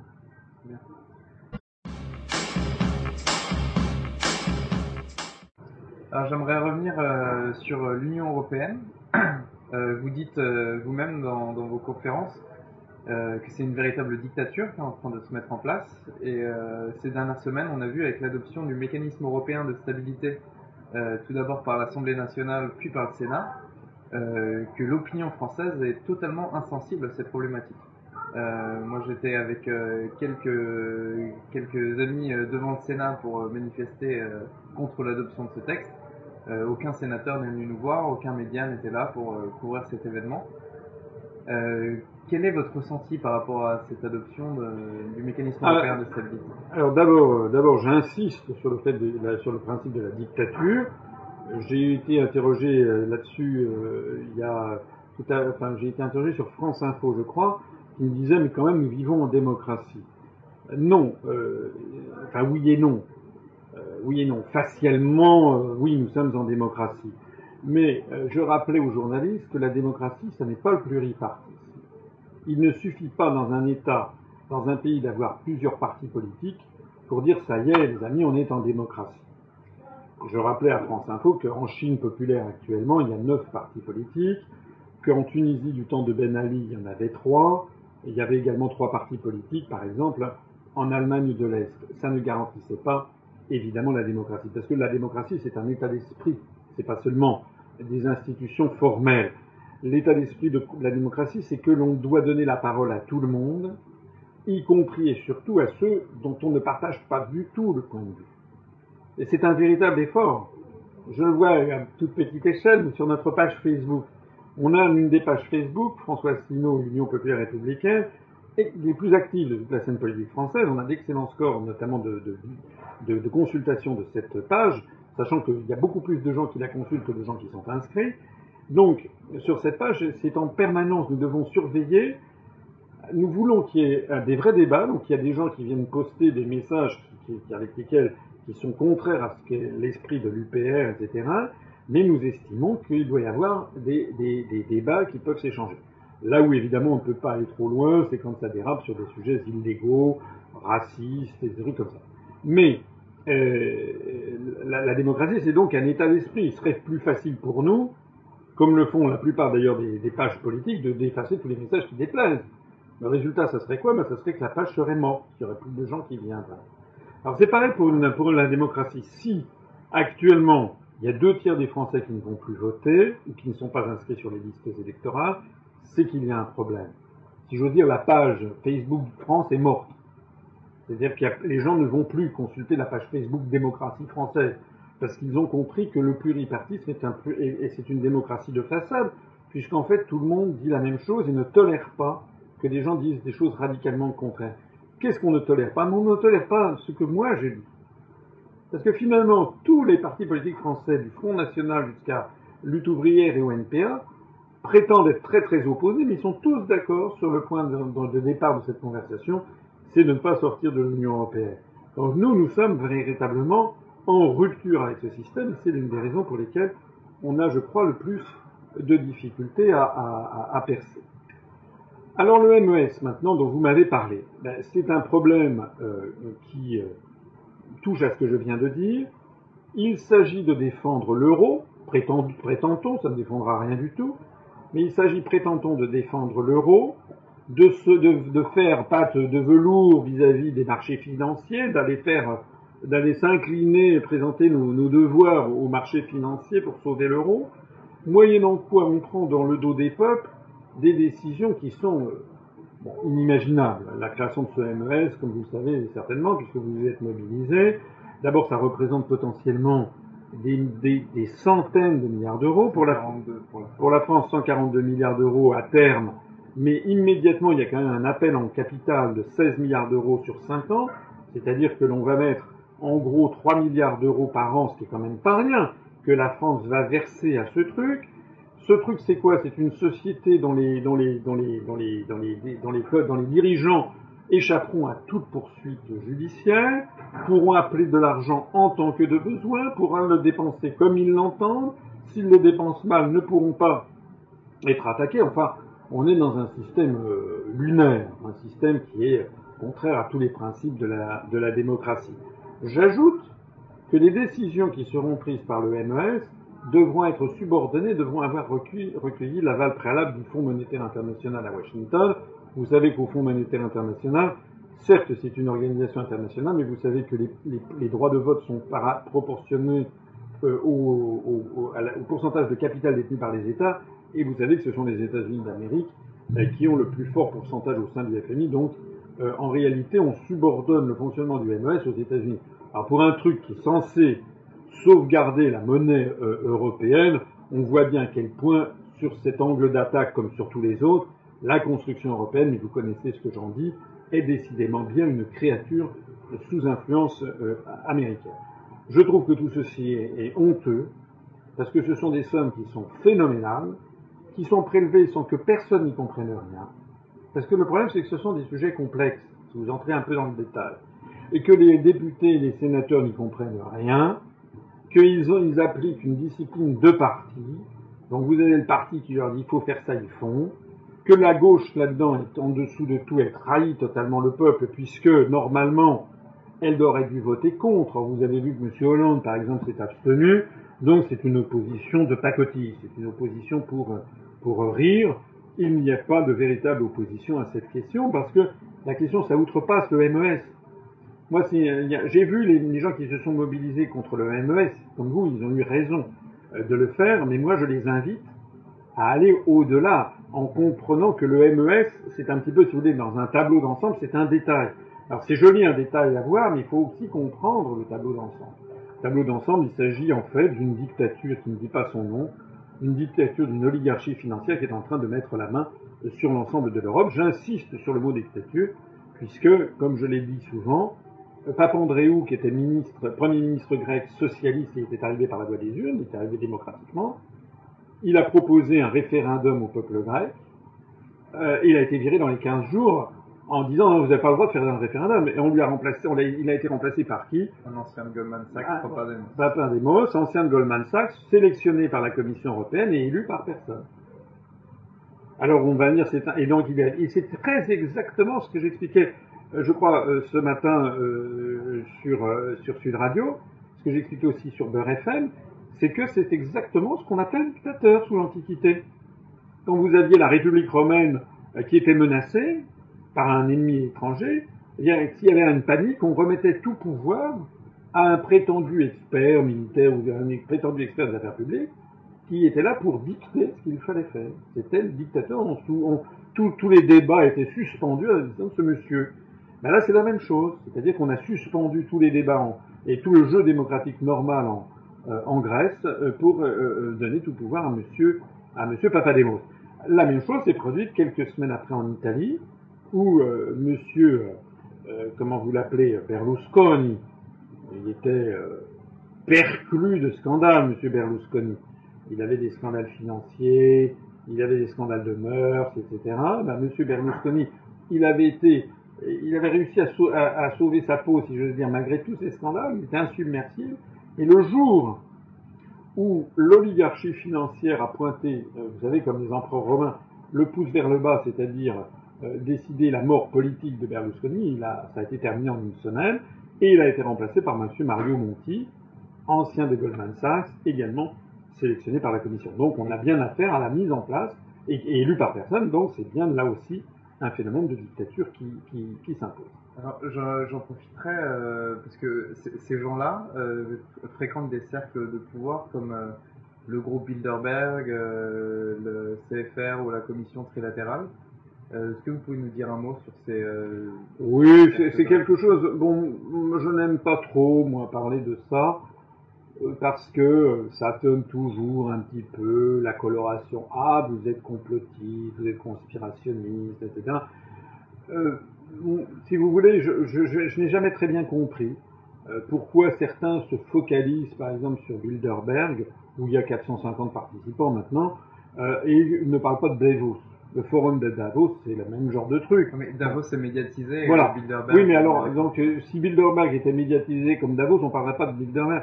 Donc, je crois qu'il faut, il faut, à mon avis, je, vous savez, je, je n'ai jamais été à Davos, jamais été à Bilderberg. Je, je rassure vous, les gens qui vous écoutent, parce qu'il y a des gens qui me disent, mais qu'est-ce qu'il sait, qu'est-ce qu'il est, etc. Un, je n'ai jamais été à Davos. Deux, jamais au Bilderberg. Je ne suis pas membre du Bilderberg. Je ne suis pas membre des Illuminati je ne suis pas membre de Skulls and Bones, etc., etc. Bon.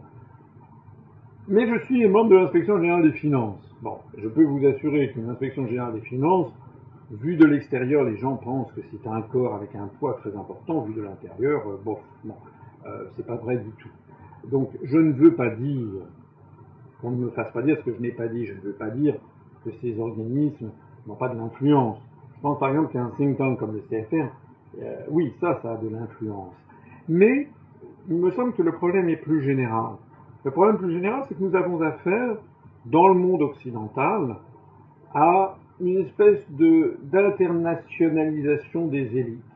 Un peu comme il y avait déjà sous l'Europe de l'Ancien Régime. Vous savez, l'Europe de l'Ancien Régime, on a un peu tendance à l'oublier, mais il y avait une espèce d'international des cours européennes. On a oublié ça. Hein. Mais par exemple, le très chrétien, le roi de France, euh, Louis euh, se mariait systématiquement avec une étrangère européenne. Euh, vous savez que la, femme de Louis XIII, c'était Anne d'Autriche. ensuite, Louis XIV se marie avec une espagnole. Après ça, Louis XV se marie avec une polonaise. donc il y avait en permanence une espèce d'international des cours. Napoléon, la deuxième femme de Napoléon, Marie-Louise était une, était une Autrichienne, la femme de Louis XVI était une Autrichienne, et donc on avait cette espèce de sentiment d'une élite complètement coupée du peuple. C'est ce qui d'ailleurs a provoqué la Révolution française. Hein. Cette espèce de tente, voilà, un monde qui vivait en dehors de couper des, peuples. Là, c'est un petit peu la même chose.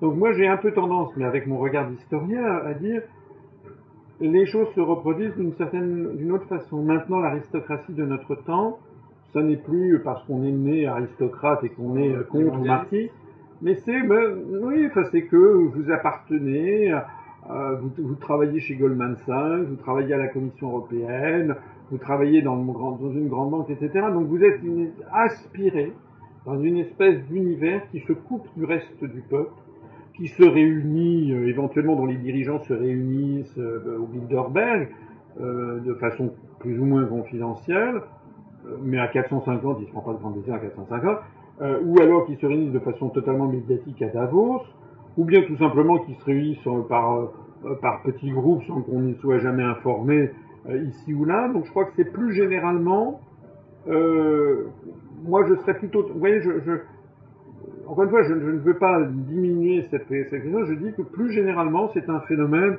j'allais dire, de, de caste, une caste qui se crée, d'une caste internationale, et qui se couple de ces, de ces peuples. Quoi qu'il en soit, sur le diagnostic, je pense que on conviendra tous qu'il faut en arriver à, des conclusions opérationnelles.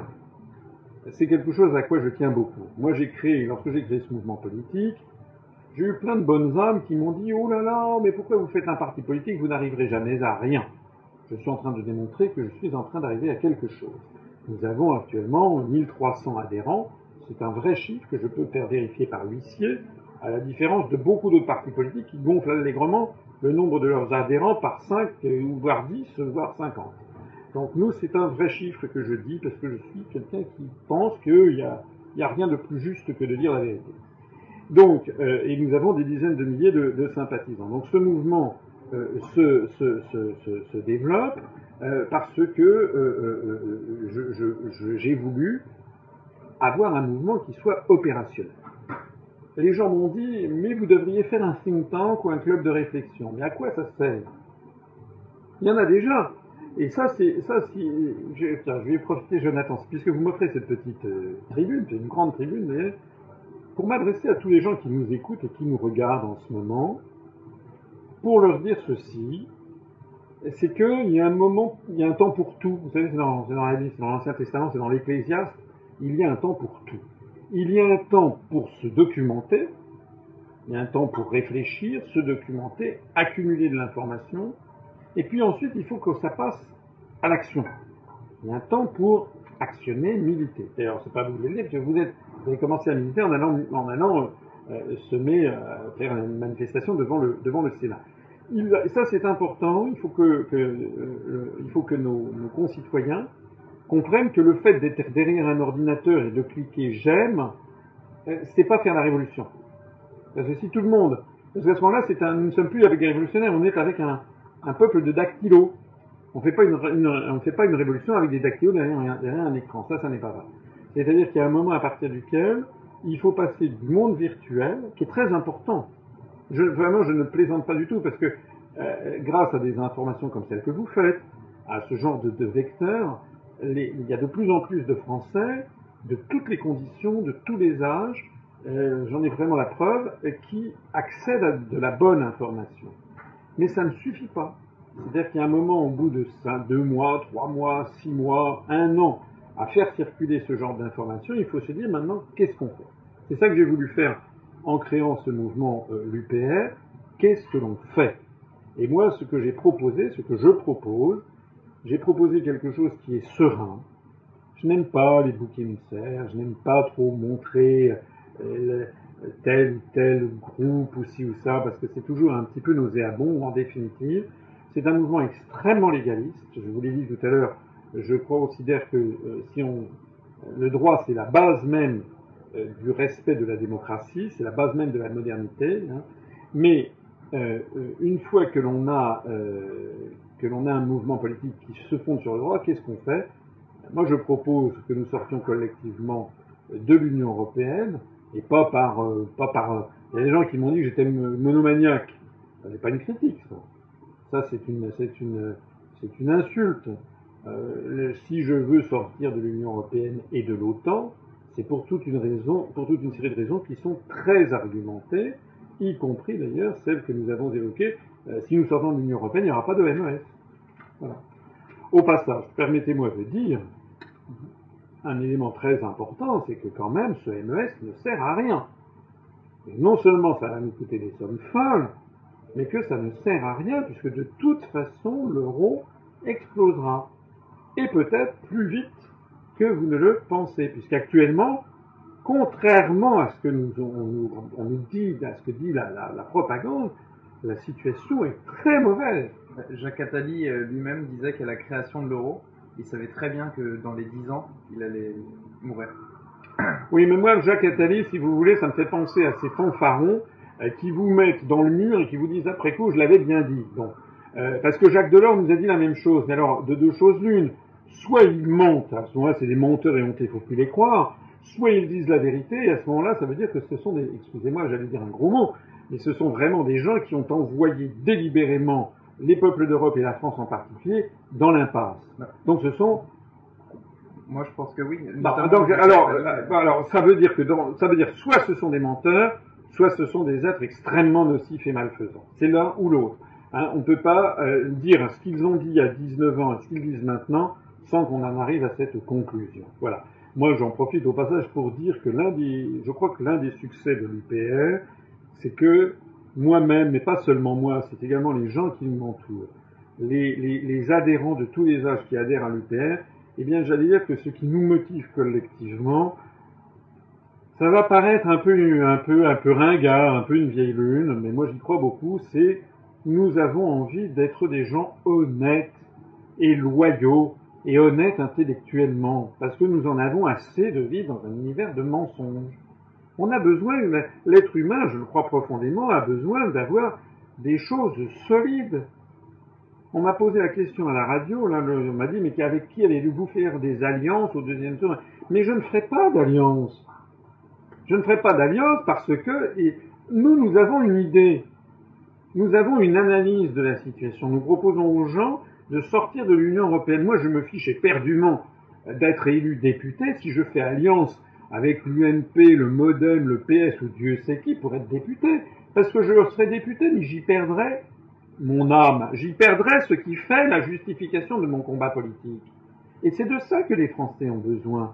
il faut renouer avec ce qu'est la vraie politique. La politique, c'est quoi normalement? Dans la Constitution française, la Constitution dit les partis concourent à l'expression du suffrage universel. Ça veut dire quoi? Ça veut dire qu'un parti politique, ça n'est pas une démocratie, un parti politique. Hein.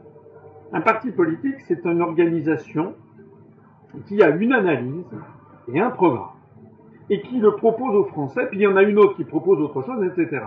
Et puis c'est aux Français d'écouter et de faire leur choix et de se dire, bon, bah, celui-ci me paraît le plus fiable. Or, ce système-là a été complètement perverti parce que maintenant, un parti politique, c'est devenu une espèce de syndicat de placement de gens qui veulent avoir des places. Et donc, pour avoir le maximum de voix, ils disent tout et n'importe quoi à tout le monde. Donc, par exemple, et ça, c'est pas seulement l'UMP et le PS, c'est également Madame Le Pen, par exemple. Madame Le Pen, qu'on nous présente comme si, mais Madame Le Pen, c'est une petite politicarde, excusez-moi. Un jour, elle dit qu'elle va sortir de l'euro. Le lendemain, elle dit qu'il faut que l'euro soit une monnaie commune. Le surlendemain, elle dit que de toute façon l'euro va exploser. Le quatrième jour, c'est Louis Alliot interviewé par euh, Bourdin sur RMC et qui dit non, non, elle ne sortira pas de l'euro, au moins pas pendant les six premiers mois. Donc on ne sait plus à quoi s'en tenir. Vous dites que le Front National est un épouvantail consentant du Oui, bah évidemment. D'ailleurs, j'observe avec plaisir que de plus en plus de gens maintenant reprennent ces analyses et se les approprient, chez dont je suis heureux parce que je ne veux pas forcément avoir un copyright sur tout ce que je dis, mais j'en suis heureux. Mais oui, parce que c'est la vérité. C'est la vérité, puisque, écoutez, sur l'affaire de l'euro, c'est un sujet d'une très grande gravité, l'euro. C'est en train de nous entraîner dans le mur. Vous avez manifesté contre le MES, parce que l'euro est en train de nous voler notre démocratie. D'ailleurs, c'est ce que Margaret Thatcher avait annoncé dès 1982. non, non seulement l'euro est en train de nous voler notre démocratie, mais est en train en plus de ça de nous, de nous piller. Bon. Le prix Nobel d'économie américain Joseph Stiglitz, prix Nobel d'économie, qui est un homme par ailleurs, j'ai lu plusieurs écrits, notamment ce qu'il avait écrit sur les, médications de, du FMI et de la Banque mondiale. Ce sont des livres très intéressants. C'est vraiment un, bel esprit, euh, Joseph Stiglitz. Ben, Joseph Stiglitz a dit le 31 janvier dernier, les pays qui sortiront les premiers de la zone euro seront ceux qui s'en sortiront le mieux. Bon.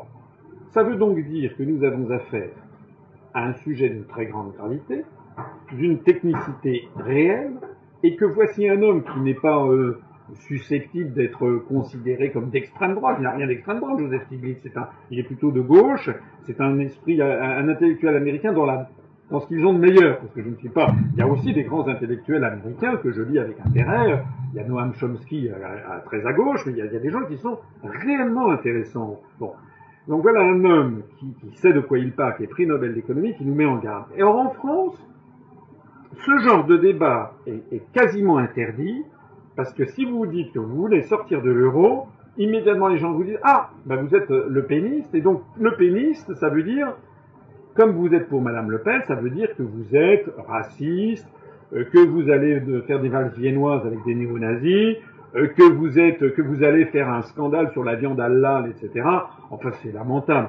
C'est lamentable. Est-ce que vous vous rendez compte que nous sommes en campagne présidentielle, qu'actuellement il y a un agriculteur qui se suicide tous les jours, que nous avons pratiquement tous les jours une usine qui ferme. On a perdu 900 usines en trois ans. Ça fait 300 par an, presque une par jour. Que nous avons tous les jours 6 à 800 emplois industriels qui disparaissent en France. Et quelle est la campagne que nous avons?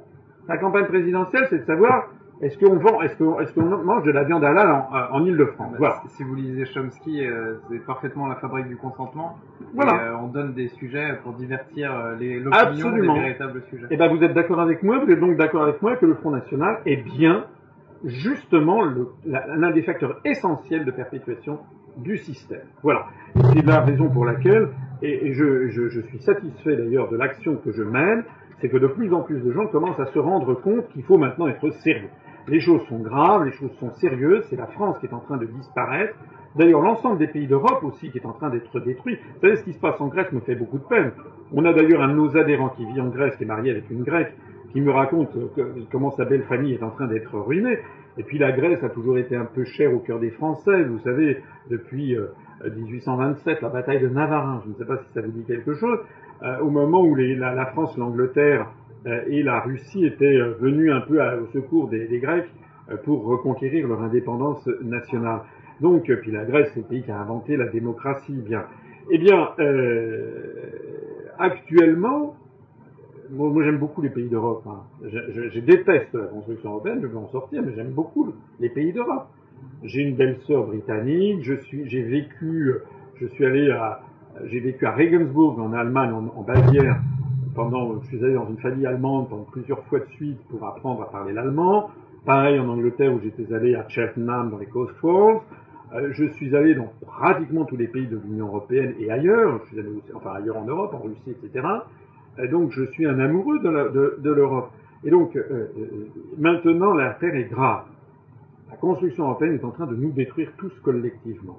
Donc il faut en sortir et il faut désormais couper définitivement euh, le, lien nauséabond, délibéré qui a été introduit sur, euh, par, depuis 29 ans où on a fait croire aux Français que militer pour ces grandes valeurs d'émancipation que sont la République française, la Révolution française, etc., eh bien que tout ceci serait des valeurs euh, d'extrême droite. Ça voudrait dire qu'on aurait, euh, on aurait une inclination particulière pour le Troisième Reich.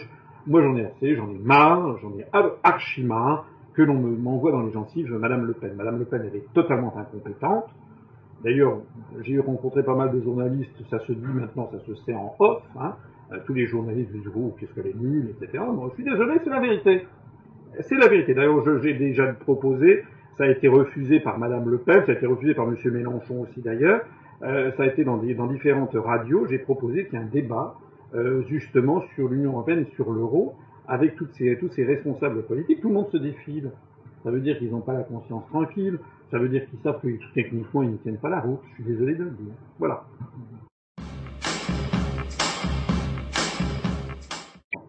Euh, officiellement, en tant que candidat à l'élection présidentielle, il y a un filtre euh, qui est le filtre des 500 signatures de maire. Euh, où vous en êtes et est-ce que vous pensez pouvoir réussir à à les obtenir et si vous avez un message à faire passer aux Français à ce, problème. Ben oui, euh, alors euh, euh, la, la, situation, est, nous sommes dans une, dans une élection présidentielle que l'on présente aux Français comme ayant deux tours, mais non, c'est pas une élection à deux tours, c'est une élection à quatre tours. Comme on dit, j'ai été enfermé à quatre tours. Le premier tour de l'élection présidentielle, le vrai premier tour de l'élection présidentielle, il est détenu par une quinzaine de personnes en France. Ce sont les grands journalistes politiques des grands médias. Ce sont eux qui décident qui va être ce qu'on appelle un grand candidat, qui va être un, moyen candidat, qui va être un petit candidat et qui va être un non-candidat. C'est comme ça que ça se passe. Hein. Donc, nous avons actuellement euh, je l'ai déjà expliqué, entre le premier, euh, je, cite, des, chiffres, entre le premier euh, et le 27 janvier de cette année, ce sont des chiffres du CSA, Monsieur Hollande a eu, sur les seules télévisions françaises, je ne parle même pas des radios ni des journaux, sur les seules télévisions françaises, Monsieur Hollande a été, est passé en, en cumulé 62 heures. M. Sarkozy est passé aux 58 heures. Tout à l'heure, on a, hein vous avez énuméré les, voilà. les temps. Et euh, ah oui, je vous l'ai dit déjà tout à l'heure. Donc, euh,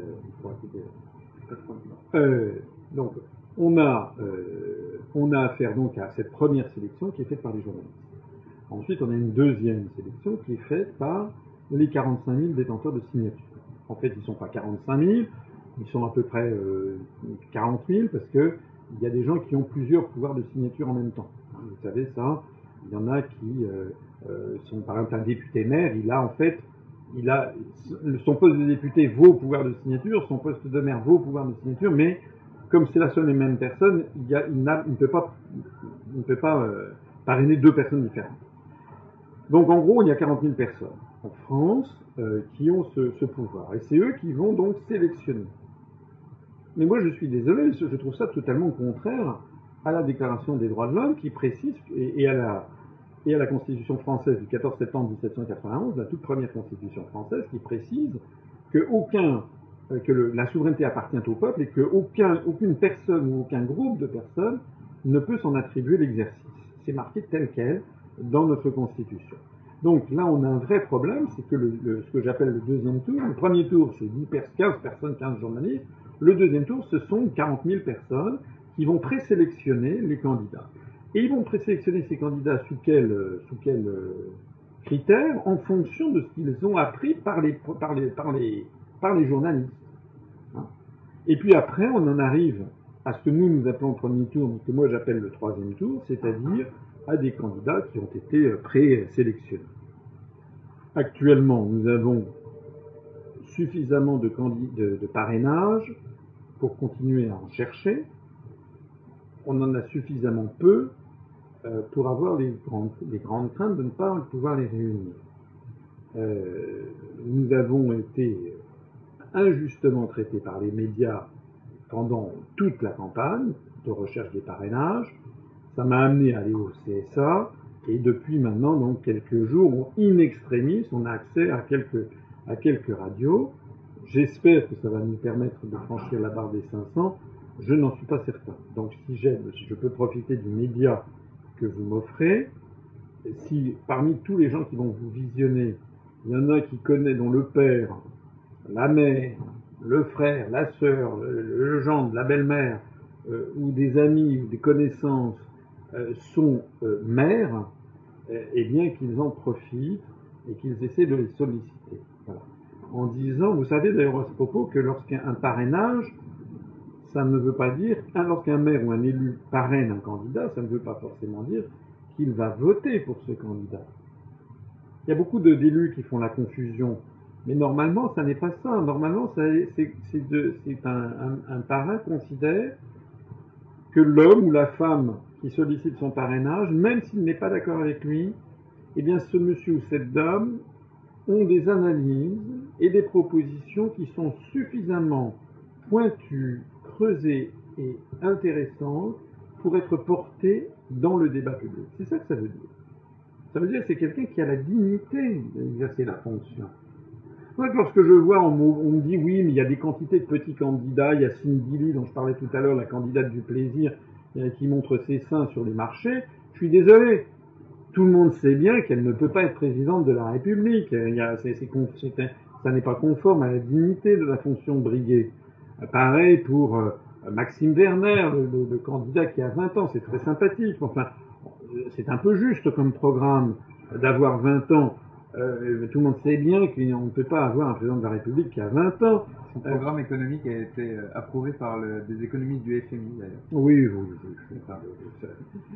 Euh, de, troisièmement, euh, troisièmement euh, bah, vous avez aussi la, la, la, cette dame qui se présente en, en, en etc. Bon, tout... il y a, excusez-moi de vous interrompre, mais il y a Stéphane Guyot, le candidat du, du vote blanc, qui, euh, il y a maintenant une semaine, a fait un appel sur Internet justement à tous les autres petits candidats euh, pour que euh, il soit entre guillemets le candidat des petits candidats ceux qui n'ont pas suffisamment de signatures. Oui, mais bon, oui, non, mais d'abord, d'abord, oui, je, mais je, connais Stéphane Guillot.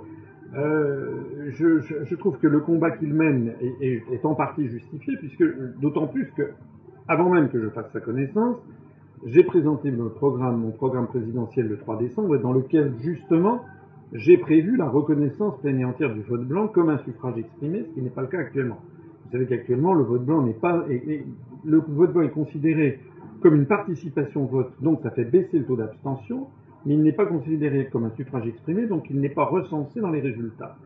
Donc j'ai proposé que ça change, et sur le modèle de ce que l'on trouve en Suède ou en Uruguay, que désormais le vote blanc soit comptabilisé comme un résultat, comme un suffrage exprimé, avec pour conséquence que si dans une élection le vote blanc arrivait au premier rang de tous les candidats, l'élection est annulée et elle est reportée à une date ultérieure, fixée en France par une loi organique, mettons qu'on mettrait à trois mois ou six mois, avec interdiction à tous les candidats de la première élection de se représenter, ce qui favoriserait euh, un renouvellement des, euh, des, candidatures.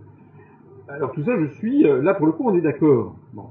Mais le problème du parti du vote blanc, c'est que ça s'arrête là, son programme s'arrête là. Et si vous voulez, euh, soyons raisonnables. C'est pas, ça n'est pas, pas conforme à l'esprit des institutions. L'esprit des institutions, je le disais, je crois tout à l'heure, c'est d'élire l'arbitre. C'est d'élire selon le titre de selon les termes mêmes de l'article 5 de notre Constitution, le président de la République est le garant de l'indépendance nationale, de l'intégrité du territoire et du respect des traités. C'est pas, ça n'a rien à voir avec le fait de, de, que le vote blanc soit comptabilisé. Faut pas exagérer. Donc, c'est pas, nous sommes actuellement, je vous l'ai dit tout à l'heure, dans un univers où nous perdons chaque jour, je vous l'ai dit, 800 emplois industriels, 6 à 800 emplois, 800 emplois par jour ouvrable, et à peu près une usine par jour. Nous sommes dans une situation d'extrême urgence. On ne va pas régler ces problèmes avec le vote blanc. Soyons raisonnables. D'ailleurs, je ne comprends pas très bien aussi. Euh, il y a quelque chose, il y a un, il y a un problème logique, je trouve, dans, cette, dans ce parti du vote blanc. Euh, c'est que pourquoi le parti du vote blanc n'appelle-t-il pas à voter blanc? Parce que le vote blanc n'est pas reconnu, justement. Oui, mais euh, s'il appelait à voter blanc et qu'il représente euh, 30% des électeurs, ça poserait un problème. Donc pourquoi? Là, il n'appelle pas à voter blanc, il appelle à voter pour un, pour un être en chair et en os c'est complètement contradictoire avec son, avec, avec son existence même. Et, franchement, il y, a une logique que je ne comprends pas. Dernier point. Dernier point qui fait que on ne peut pas donner suite à cette proposition, c'est que les maires qui nous ont donné des parrainages à nous, les ont donnés en fonction du programme que j'ai présenté. Ils m'ont écouté, ils ont lu la charte, ils ont lu le programme, et ils se sont dit, ce monsieur Asselineau, je ne le connaissais pas, mais ce qu'il dit, il y a des choses qui sont quand même troublantes, intéressantes. J'aimerais bien savoir, j'aimerais bien le voir débattre à la télévision contre monsieur Sarkozy, monsieur Hollande, monsieur Mélenchon, madame Le Pen, monsieur Bayrou, parce que j'aimerais voir ce que ça donnerait s'ils débattaient pour voir lequel a raison. Parce que s'ils pouvaient débattre, je verrais quels sont les arguments et la solidité des arguments. C'est ça pour ça que les maires ont signé. Est-ce que vous imaginez qu'après je vais leur dire, maintenant finalement vous allez voter pour un parti du vote blanc? Mais Ils considéreraient à juste titre que je les considère, euh, excusez-moi, mais comme interchangeables et comme je les considère avec finalement beaucoup de désinvolture. Je suis désolé, une promesse de parrainage, ça n'est pas comme un, comme un, comment dirais-je, comme un, ticket euh, pour aller écouter euh, Shakira au Zénith, que, l'on se refile à la sauvette une demi-heure avant l'ouverture du, truc. Il ne faut pas exagérer. Non, non. Euh, c'est ça, c'est pas raisonnable. Ça n'est pas du tout raisonnable. En revanche, d'ailleurs, on ne sait pas très bien en plus de ça ce qui est amusant. c'est toujours la même histoire. Rassemblez-vous derrière moi. Bon, euh, pourquoi faudrait-il se rassembler derrière M. Guyot et pas se rassembler derrière Pierre-Paul Ouja Tout ça n'est pas, n'est pas clair. M. Guyot sera démissionnaire dans les 100 jours. Et euh, moi, ce qui m'intéresse aussi dans, dans, son, euh, dans son programme, parce que j'ai pas encore décidé pour qui j'allais voter, mais en tout cas, c'est son projet d'assemblée constituante aussi, qui rejoint des projets plus citoyens, plus apartisans comme ceux des indignés. Et j'aurais aimé savoir, même si on est dans la prospective si vous rallierez un projet d'assemblée constituante d'une nouvelle constitution par et pour le peuple je, je vais vous... écoutez, j'ai présenté mon programme présidentiel. Je vous ai dit tout à l'heure que le principe même de la démocratie, tel que je le conçois, c'est d'ailleurs ce qui est expliqué dans la Constitution française, c'est que les partis contribuent à l'expression du suffrage, euh, euh, à l'expression euh, de, à l'expression du suffrage de, voilà. J'ai présenté un programme. Les gens doivent le lire en conscience et doivent se dire est-ce que je suis d'accord ou est-ce que je ne suis pas d'accord? S'ils sont, d'accord, ils viennent, je les y invite fortement. je pense que, comme vous le disiez tout à l'heure, c'est le programme le plus révolutionnaire. Je pense aussi et de façon, avec beaucoup de, je le dis, avec beaucoup de conscience professionnelle et beaucoup de conscience tout court, je pense que c'est le programme le plus réfléchi, celui qui s'inspire étroitement du programme du Conseil national de la résistance. Je pense que c'est le programme à la fois le plus révolutionnaire, mais aussi le plus réaliste, le plus rassembleur, celui qui peut faire le changer le plus rapidement possible les choses dans le bon sens. Je conçois que les gens ne soient pas d'accord et préfèrent autre chose. Mais il ne faut pas venir me dire est-ce que vous allez modifier votre programme pour faire ci ou pour faire ça? Donc, pour l'instant, nous sommes dans une compétition, et puis que le meilleur gagne, que chacun compare les programmes. Ça, c'est le point que je voulais dire en préambule.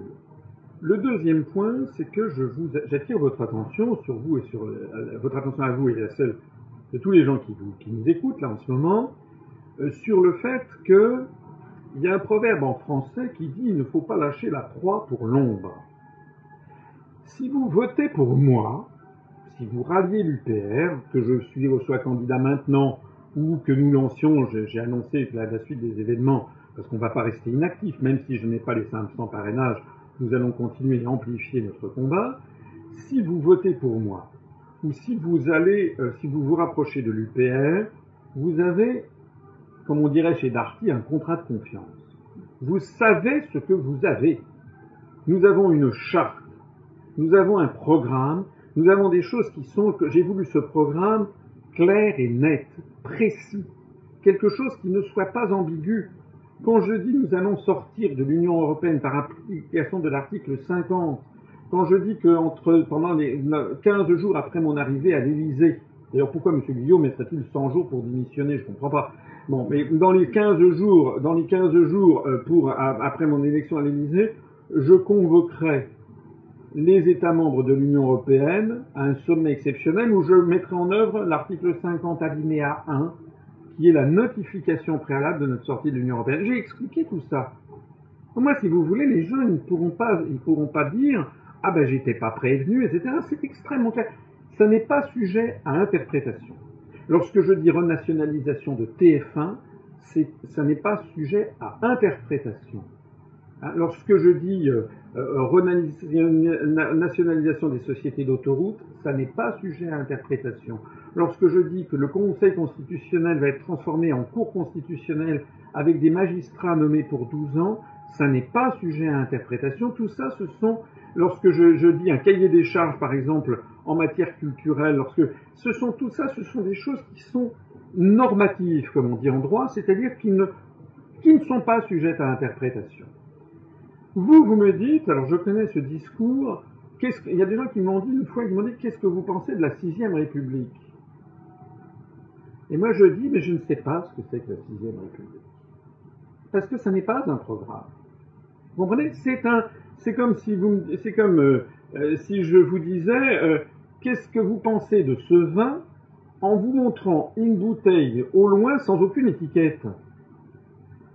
Ça peut être à la fois, je ne sais pas moi, un, comment dirais-je, un, une Romanée Conti, vous savez que c'est le, le, vin, l'un des vins les plus chers du monde de, de, de Bourgogne, une Romanée Conti, mais ça peut être aussi la piquette du cou, ou ça peut même être un verre d'eau. C'est un, problème des révolutions, on ne sait jamais trop vers quoi ça va. C'est la raison pour laquelle, si vous voulez, quand vous me dites une constituante, mais ça veut dire quoi une constituante?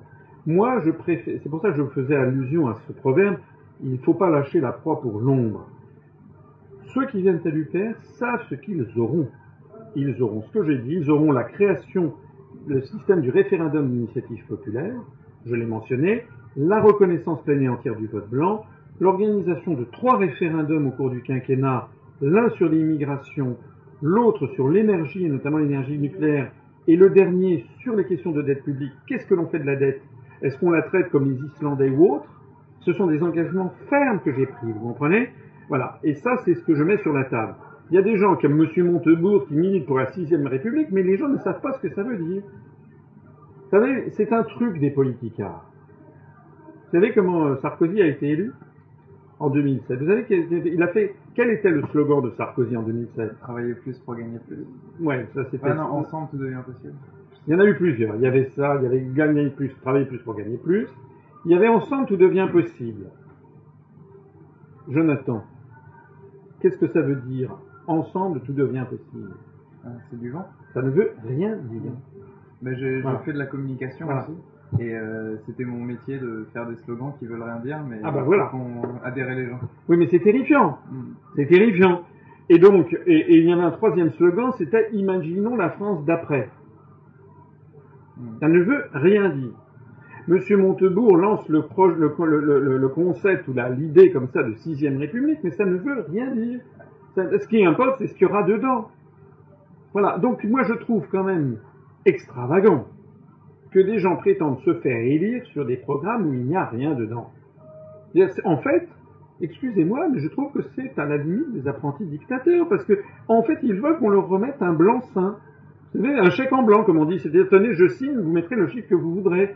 Mais c'est ça qu'en fait, ces gens nous demandent, c'est votez pour moi, je convoquerai une constituante, ou votez pour moi, euh, et je ferai la sixième république. Mais attendez, ça peut être le meilleur et le pire, comme la langue des Apes. Vous savez ce qu'on disait de, la langue des Apes, de ce, cet euh, écrivain grec de l'Antiquité. Euh, voilà, ou comme la pitié de Delphes. Les choses pouvaient être interprétées de façon extraordinairement opposée. Moi, le programme que j'ai fait, je m'en glorifie, parce que je pense que c'est la façon la meilleure de respecter mes concitoyens, c'est de leur dire voilà ce que je ferai et qu'il n'y ait pas la moindre ambiguïté. Alors il y a des gens qui prouveront peut-être ah ben tiens il n'y a pas si j'aurais voulu qu'il y ait ça. Oui, mais quel confort intellectuel, quel réconfort moral que de savoir qu'on va voter pour quelqu'un dont le programme ne vous prend pas pour une bille. Et pour on va voter pour quelqu'un, si je vote Asselineau, je sortirai de l'Union européenne, de l'OTAN, j'aurai un référendum d'initiative populaire, j'aurai la reconnaissance du vote blanc, j'aurai la renationalisation de TF1, des sociétés d'autoroutes, etc., etc. Voilà, ça c'est un programme politique. Le reste, à mon avis, ce sont des c'est des marchands de sable, c'est du vent. Ou des divergences d'opinion, tout simplement. Oui, mais bon, moi je pense que franchement, enfin, c'est, écoutez, c'est comme si, c'est, comme si De Gaulle, le 18 juin 40, avait fait un discours où il avait, euh, il avait appelé euh, les Français à, une nouvelle constituante. Non, le sujet du jour, c'était pas celui-là. Le 18 juin 40, De Gaulle il a appelé à poursuivre le combat contre les Allemands et à organiser la résistance. Voilà. Ben, il y a une hiérarchie de priorités. Le combat du jour actuellement, c'est de tout faire pour arrêter le plus vite possible l'appauvrissement généralisé de notre pays de, de, votre génération, de la génération qui vous suivra, c'est ça qu'il s'agit. Hein. Nous sommes lancés dans une procédure d'appauvrissement général, nous sommes lancés dans une procédure qui nous entraîne vers des guerres effroyables où on est pieds et poings liés à l'hyperpuissance américaine, on est lancé dans, un processus qui nous entraîne à la destruction de nos services publics, le pillage de notre patrimoine au profit d'une oligarchie financière, comme on le voit en Grèce et en Italie, et, la cerise sur le gâteau, c'est euh, en réalité une dictature politique qui ne dit pas son nom et qui abrutit la population. Donc moi, je considère que la priorité numéro un, c'est de se rassembler tous ensemble pour sortir de là. Et après, on verra. Mais notre priorité, c'est ça, avec toute une série d'éléments qui permettent de consolider la situation. C'est comme ça que je vois, que je vois les choses. Maintenant, si des gens veulent euh, se bercer d'illusions et se dire tiens, je vais élire ci, je vais élire ça, bon bah libre à eux. Euh, il faut que les gens, simplement que les gens, en pleine connaissance de cause, se disent si je vote pour un tel, un tel, un tel, je suis sûr de quoi? Ok, très bien. Bah merci en tout cas. Merci Jonathan pour ce long entretien. Merci. Donc euh, c'était un entretien avec euh, François Asselineau. Je remercie François et Patricia qui étaient à la technique et euh, à la préparation de cette émission. Et à très bientôt.